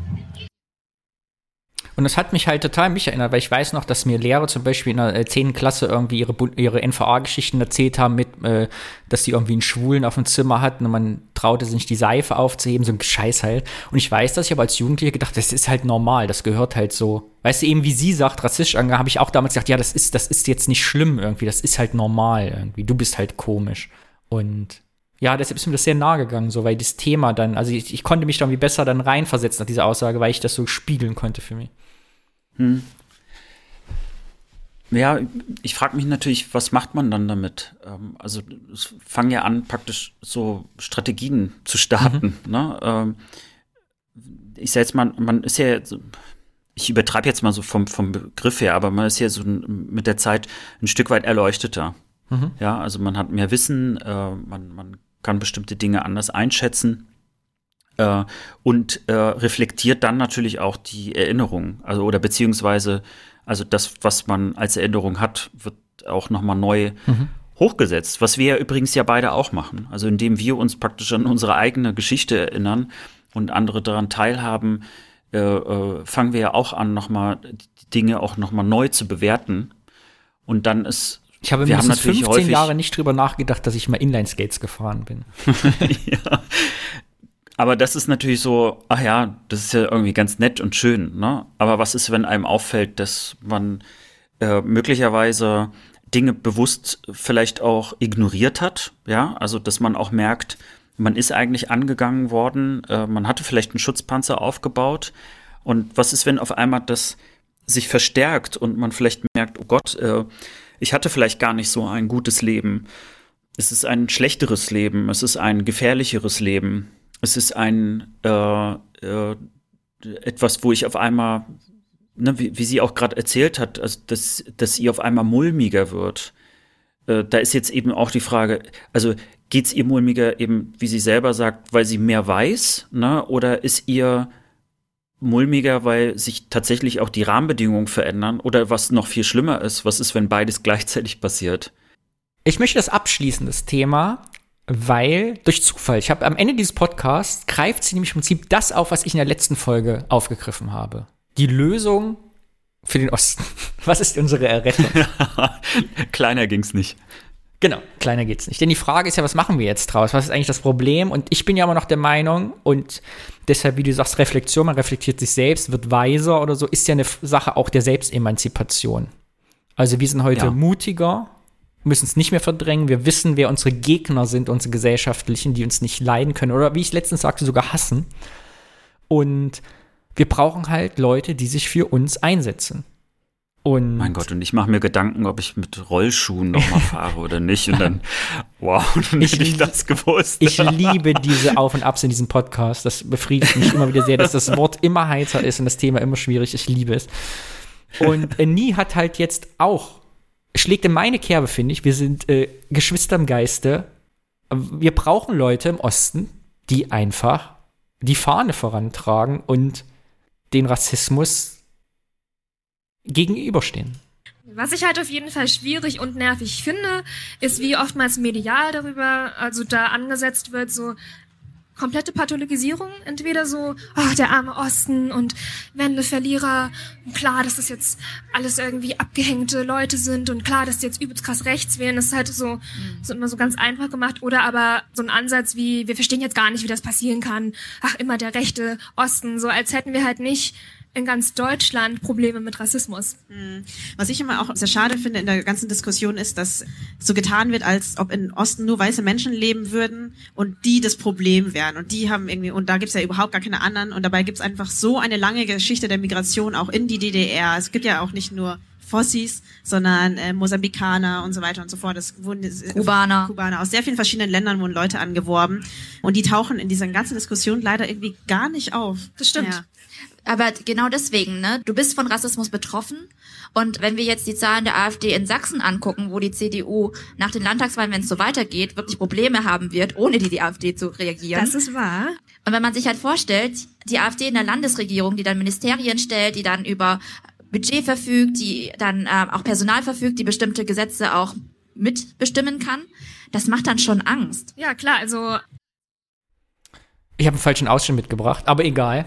Es war ein hartes Statement, ein gutes Statement. Ich wollte euch einen anderen Ausschnitt mitbringen, weil sie erzählt noch, dass sie eben auch äh, klare Kante gegen Rassismus erwartet, auch von Institutionen, Jugendarbeit und äh, Politik auch, sich eben klar gegen die AfD zu stellen oder gegen rassistische Strukturen und Koalitionen zu verweigern und Handschläge zu verweigern. Genau. Aber es ist, glaube ich, ganz gut, dass ich diesen Ausschnitt nicht mitgebracht habe, denn jetzt können wir die ganze Folge dann noch mal hören privat, als Hausaufgabe. Jeder muss diese Folge hören. Sehr schön.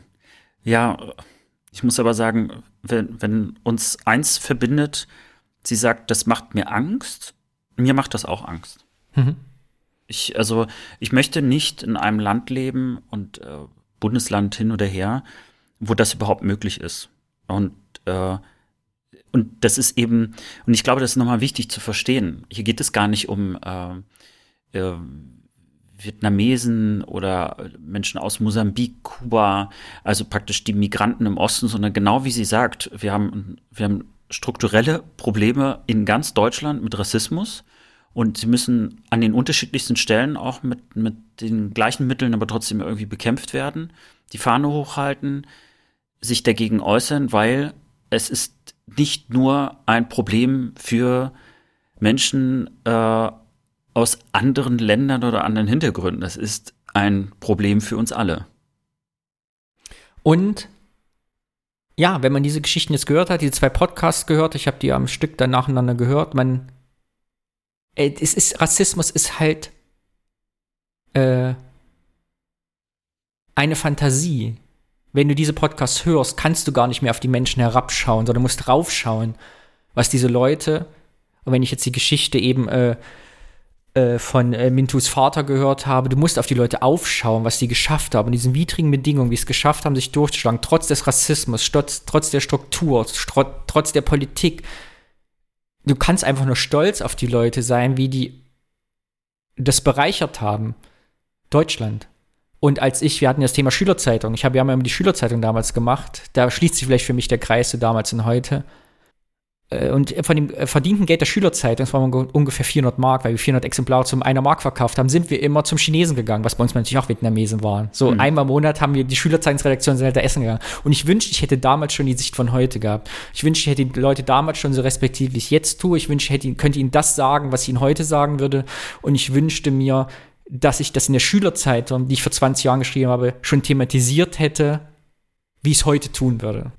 Und ich hoffe, dass es heute Menschen gibt, die im Osten leben und im Westen auch, das so thematisieren können in ihren Schülerzeitungen. Das hast du schön gesagt. So gibt's jetzt Bier. Also ja, es ist schon, also weißt du, natürlich, also es ist ein, ein schweres Thema, ne? Und das ist da irgendwie, also trotzdem ist es ja, was wir ja gerade gehört haben, vieles auch mit einer Leichtigkeit auch trotzdem vorgetragen worden. Und wir sind ja auch ein ein Podcast, der versucht ja, das Schwere immer mit dem Leichten zu verbinden. Ja, aber die Geschichte lässt sich äh, ja nicht ändern. Ne? Solche so Leute wie also, jetzt wie Rise and Shine sind ja dazu, da, also Rassismus mhm. ist leicht zu überwinden. Man muss einfach aufhören, Lügen zu glauben. So, und schon geht es. Also, die, die, man muss an sich halt arbeiten. So. Und das geht mit Leichtigkeit viel besser als mit Frustration. Und einen, einen heiteren Rise and Shine Podcast zu hören, trägt halt sehr gut dazu bei. Ja, äh, schönes Thema, danke dir. Ähm, ja, ja Mensch, aber ich, ich glaube, äh, man kann jetzt an diesem Punkt tatsächlich ähm, ansetzen und trinken. Sehr gut. Jetzt bräuchte man so ein Reisbier. Watzdorfer Nächte sind lang. Das Schöne ist, äh, man kann hier die Flasche auch öffnen. Geil ist also das, oder? Mit so einem das kenne ich eigentlich nur von diesem russischen Bier Baltica, dass man das ohne Flaschenöffner aufmachen kann. Mittlerweile habe ich ja immer einen Flaschenöffner dabei, wenn ich dann draußen ein Wegebier trinke. Also wir trinken Watzdorfer. Watzdorfer, Watzdorfer. die Erlebnisbrauerei. Watzdorfer. Burgpilz. Mhm. Ja. Seit 1411 kleine Stuppi-Flasche Kennst du das Wort Stuppi-Flasche? Stuppi-Flasche? Stuppi, sagt man wohl das, glaube ich. Das sind diese kleinen gedrungenen ja, Flaschen. Weißt du, warum in Maurer, Maurerbombe heißen die ja. Maurerbombe. Ja, weil das so diese Maurer immer, wenn das, äh, wenn die immer vom Gerüst gefallen sind im Ruhrgebiet, Ach, glaube ich. Daher kommt das, glaube ich. Mhm. Das ist ja süß. Ja. Äh, 4,9 Prozent. Ja, du hast aus Bad Blankenburg. Ganz genau. Das heißt, du erzählst nicht aus, aus Blankenburg. ja, äh, Bad Blankenburg, ähm, allerdings erst seit 1911 Bad Blankenburg. Davor einfach nur Blankenburg. Und äh, du bist ja Postleitzahlenfetischist. Deswegen für dich die 07422. Wo ist denn das? Thüringen? Äh, das ist in Thüringen, an der Thüringer Porzellanstraße. Du nimmst mir also ein Thüringer so Bier weg? Dafür darfst du dann ein Mecklenburger Bier mir wegnehmen. Äh, es ist, ähm, also ich habe das mal so, wenn man ein gleichschenkliges Dreieck malen würde, äh, wo Erfurt, Weimar und Jena eine Gerade bilden, was natürlich geografisch überhaupt mhm. nicht geht, dann äh, ist praktisch so das untere Eck, da, da liegt dann Bad Blankenburg. So. Mhm.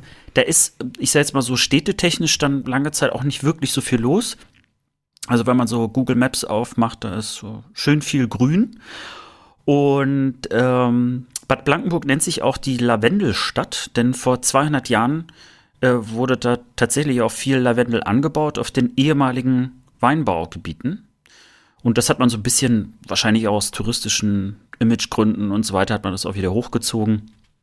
Da gibt's ähm, seit 1997 gibt's jetzt auch immer ein Lavendelfest, immer im Sommer gibt's dann auch äh, so Leute, die dann Lavendelkönigin werden oder so ähnlich. Also man hat halt so ein bisschen so die, diese Tradition, die ich eigentlich auch nur so aus südlicheren Gefilden kenne. Das ist mein Lebensziel, jetzt kann ich es dir verraten. Ich möchte einmal Bad Blankenburger Lavendelkönigin werden in meinem Leben. Das, ähm, also so würden wir auf jeden Fall mit dem Podcast in die Lokalzeitung kommen. du musst nur unseren Podcast auch erwähnen. Natürlich. Ja, seit, äh, achso, so ein bisschen mal äh, hier ein paar Eckpunkte. Ne? Es ist, leben da knapp 7000 Leute, vor der Wende natürlich ein bisschen mehr, aber auch, ich glaube, über 8000 sind es auch nie geworden. Und äh, politisch äh, ist es so aufgebaut, dass da seit 2019 ein äh, Bürgermeister und auch Stadtrat ähm, äh, aus den Freien Wählern besteht.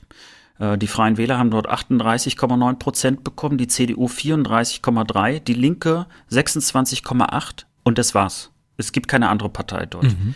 Äh, die SPD hat ihren eigenen, äh, ihren einzigen Sitz verloren, auch die FDP, so dass also äh, dort nur noch drei Parteien sind. Und die haben sich ordentlich das ja auch aufgeteilt. Fand ich mal interessant zu erwähnen, deswegen mhm. habe ich sie überhaupt gemacht.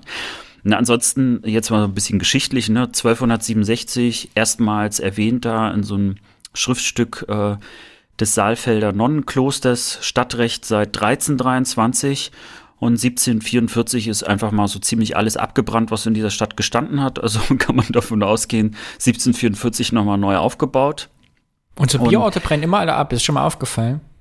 Ich glaube, das wird wahrscheinlich bei allen deutschen Orten irgendwie so eine Geschichte geben, weil irgendwie, ich glaube, alles aus Holz war und dann ne, musste ja nur das eine zündeln und dann brennt das auch alles ab. Ja, deswegen sind wahrscheinlich auch freiwillige Feuerwehren entstanden, aber ich ich habe frei, ich habe eine Geschichte zur Freiwilligen Feuerwehr zu erzählen, aber sie ist null ostdeutsch. ich ja, habe auch zwei Geschichten zur Freiwilligen Feuerwehr zu erzählen. Machen wir beim nächsten Mal. Ja, aber jetzt kommt mal was richtig Interessantes mhm. zu Bad Blankenburg, denn der erste Kindergarten Deutschlands ist in Bad Blankenburg aufgemacht worden. Ach was. Siehst du? So, also man kann. Der erste Kindergarten Deutsch. Wann war das? Lass mich raten, wann das war. Ich würde sagen, das kommt durch diese ganze Montessori und so ein Gedöns und Bildung und Kinderpreußen. Ich würde sagen, den ersten Kindergarten gab es. Ah, Industrialisierung muss auf jeden Fall auch schon gewesen sein. Die Kinder mussten mal hier los. Ich sage 1885. Gar nicht mal so schlecht. Uh. Es ist 1840. Ach, guck. Ja, und äh, vorher, äh, also jetzt muss man sagen, natürlich gab es schon so, so Vorläufergeschichten und so, aber der äh, Kindergarten unterscheidet sich äh, von den vorherigen Kinderbewahranstalten. oh, ich glaube, es ist eines der schönsten deutschen Worte. Das ist schon. Kinderverwahranstalten. Das klingt, das klingt auch überhaupt nicht schön. Also das, ich, ich glaube, so wenn man Hunde und Katzen im Urlaub irgendwo abgibt, so, so äh, in, auf dem Niveau, und unterscheidet sich eben dadurch, dass es ein pädagogisches Konzept gibt. Mhm. Und Friedrich Fröbel ist derjenige, der den Kindergarten dort aufgemacht hat und das pädagogische Konzept im Prinzip dazu auch entwickelt hat. Da gibt es eine wahnsinnig lange Geschichte allein nur dazu. Und ob es nun wirklich der erste Kindergarten Deutschlands ist, wenn man ein bisschen recherchiert, das kann man so oder so sehen, aber äh, man kann das erstmal so festhalten. Ne? Ähm, und Friedrich Fröbel ist im Prinzip derjenige, der also dieses ganze pädagogische Konzept auch ähm, mit entwickelt hat, äh, weil er also gilt praktisch als derjenige oder, oder warum es so, warum er so bedeutsam ist. Er hat praktisch das Konzept der frühen Kindheit erkannt und ähm, im Endeffekt entwickelt was da so an Spielgaben kommt, was man da an Liedern vielleicht vorsingt. Also im Prinzip hat er so diese frühkindliche Erziehung überhaupt in ein Konzept gegossen. In dem Sinne auch, dass es überhaupt so was wie eine frühkindliche Phase gibt und was das mit dem Kind und der Mutter, was das mit den Kindern untereinander macht, so sehr, sehr grob mal zusammengefasst. Das ist auch über Jahre hinweg weiterentwickelt worden. Und äh, 1842 begannen auch in diesem, in dem gleichen Ort dann auch die ersten Kindergärtnerinnenkurse, so dass man also dann auch das äh, beruflich praktisch dann auch ausüben konnte und sich so auch natürlich dann verbreitet hat. äh, die Konzepte äh, von Friedrich Fröbel, die leben auch noch bis heute. Also es gibt da ganz, ganz viele unterschiedliche Nachläufe, die weit, also über Deutschland hinausgehen. Also es gibt wirklich, ähm, wenn ich das mal so sehe, mindestens schon mal, also in der westlichen Welt, also bis USA, gibt es bis heute noch viele ähm, äh, Nachläufe, die aber unterschiedlich interpretiert worden sind. Also manches ein bisschen äh, mehr in die eine oder in die andere Richtung. Interessant fand ich aber, dass, dass Kinder zum Beispiel mit so äh, ähm, Kugeln und äh, hier so Pyramiden und äh, Quadraten so Beworfen spielen und werden. so. Ach so. aber dass das praktisch ein Ja. Teil sozusagen eines Spiels ist, das ist Mhm. äh, ähm, anscheinend von Friedrich Fröbel mit damals entwickelt worden. Das Da, wo die also- durch die Löcher stecken, was du? unter anderem, ja, wobei so tief ging dann äh, der Artikel dann Nein. dazu nicht, beziehungsweise ich wollte auch nicht mehr zu Kindergärten so viel recherchieren. Ähm, aber immerhin, Friedrich Fröbel hat es 1982 auch auf die DDR 5 Mark Gedenkmünze geschafft. Äh, das war nämlich sein 200. Geburtstag. Ja, und ähm, er hat es sogar noch in die niederländische Sprache geschafft, denn da gibt es ein Wort, ich hoffe, ich spreche es nicht falsch aus, Fröbelen. Und das heißt so viel wie, äh, wie Kinder in einer Krabbelgruppe beschäftigen. Das heißt Aha. Fröbelen. Ja, jetzt muss man sagen, dass Bad Blankenburg leider auch eine sehr traurige Geschichte zum Thema Kinder hat. Man könnte ja meinen, das wäre ja quasi der Hort, haha, äh, sozusagen äh, das äh, ähm, irgendwie für, für gute Kindheit. Ähm, und es gibt einen Gedenkstein seit äh, 2001, der daran erinnert, dass ähm, zwischen den 20er und 40er Jahren dort in einem Stift, also praktisch in so einer Art äh, äh, Kloster, 200 behinderte Kinder gefoltert und getötet worden sind. Und ähm, 54 dieser Kinder sind dann in eine Landesheilanstalt in einer anderen Stadt, in eine andere Stadt überführt worden. Und davon sind 24 ähm, äh, Kinder dann auch getötet worden. Und zwar in einem äh, Nazi-Programm, also in einem Euthanasie-Nazi-Programm T4 äh, wo man für diejenigen, die vielleicht sich damit noch nicht beschäftigt haben, aber wo man im Prinzip also mit äh, Behinderten äh, experimentiert hat.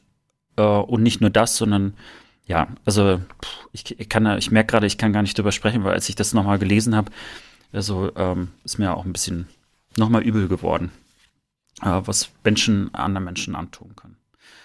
Ja, vielleicht ein bisschen was neutraler, so ein bisschen zum Abschluss. Bad Blankenburg ähm, und Antennen. Das ist eine Geschichte, die zusammengehört. Es hat äh, zwei Antennentechnik-Unternehmen gegeben, noch zu DDR-Zeiten.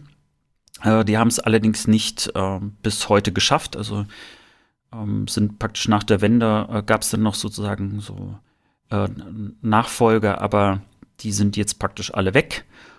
Und äh, insgesamt muss man aber auch sagen, dass Antennentechnik äh, eine etwas längere Geschichte hat, also schon relativ früh, als überhaupt sowas wie Rundfunk, Antennentechnik und Empfänger und das ganze Zeug so äh, entstanden ist, ähm, hat das in Bad Blankenburg auch seine äh, Anfangsgeschichte auch gehabt. Irgendwie kann ich mich auch erinnern, aber vielleicht ist es auch eine falsche Erinnerung, als wir über das Westfernsehen hier bei uns einen Podcast gesprochen Mhm. hatten. Und dass irgendwie Bad Blankenburg und Antennen irgendwie auch mal Ich glaube ja, Teil was, wir Geschichte kam, waren. mit den Antennen kam ja auch gerade irgendwas. Äh, ich habe an dasselbe Ja. gedacht, als du es erzählt hast. Ne, und Bad Blankenburg, naja, ist ja auf jeden Fall auch ne, irgendwie so ein Ding. Ja, und ansonsten äh, bleibt noch zu erwähnen, wir haben über die Brauerei noch nicht gesprochen. Wollte ich gerade hast, fragen, glaub wir haben über Watzdorfer nicht gesprochen. Ist sie von, ist sie von einer ich glaub- holländischen Großbrauerei übernommen worden?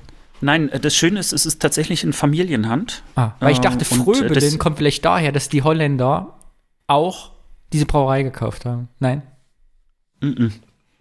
Ähm, in der Tat, äh, also eigentlich hat diese Brauerei wirklich eine echt lange Geschichte.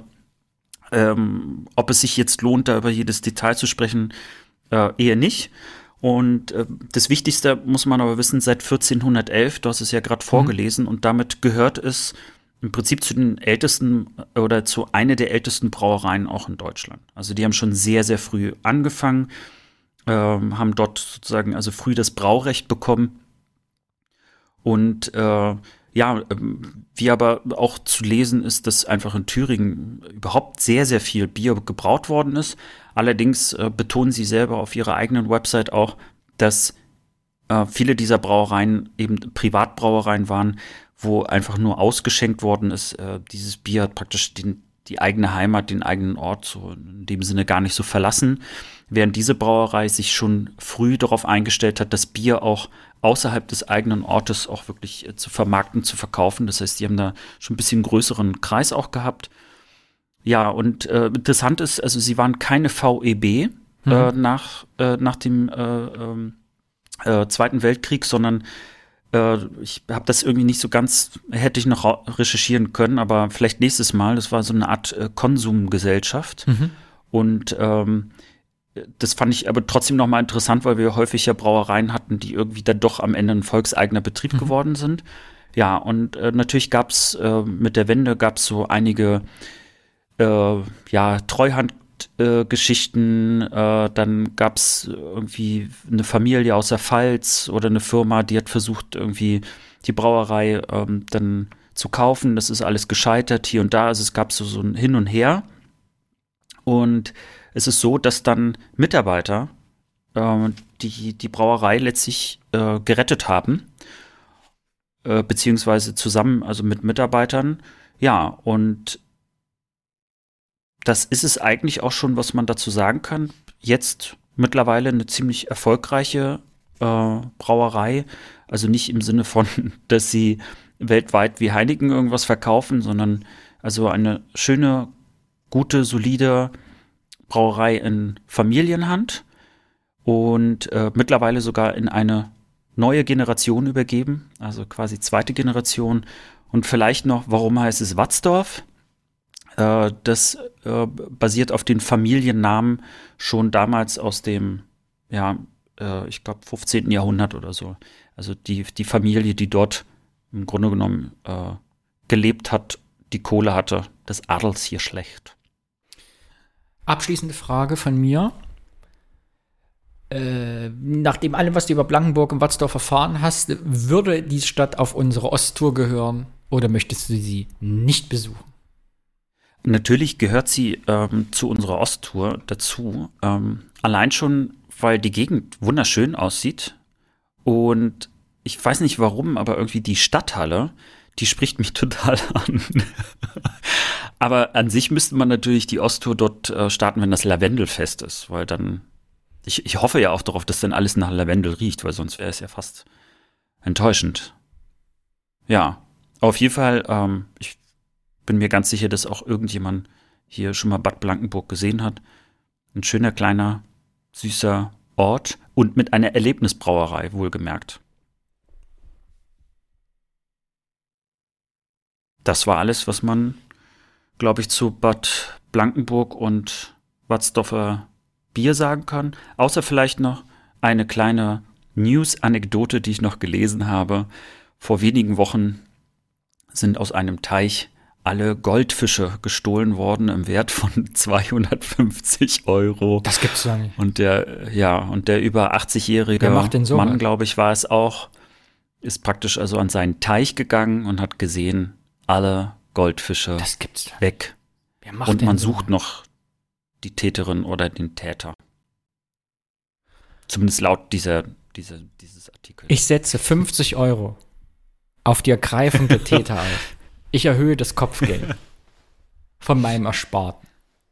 Aber sollen die Goldfische denn tot oder lebendig gefunden werden? Abschließende Frage: Hattest du schon mal ein Haustier? Ähm, nicht wirklich. Also ähm, bei meinen Großeltern in der Ukraine gab es quasi so eine Art Sommerhaustier. Und es war ein Hamster. Und das war sehr schön. Aber ich musste mich ja auch, weißt du, nur drei Monate drum kümmern. Und dann haben sich meine Großeltern drum gekümmert. Aber es war Petik, hieß er. War ein toller und sehr schlauer Hamster und hat viel länger gelebt, als Hamster wohl leben. Soweit die Erzählung. Aber auch das da meine Großeltern haben sich nee, der Wind ging ja genau in die andere Richtung. Der ging ja, der ging ja Richtung Deutschland, nicht Richtung Krakow. Aber das nur so am Rand. Meine Familie hatte meine kleinwüchsige Katze, aber das ist eine andere Geschichte. Auf Wiedersehen, Alex. Miau. Und Tschüssing.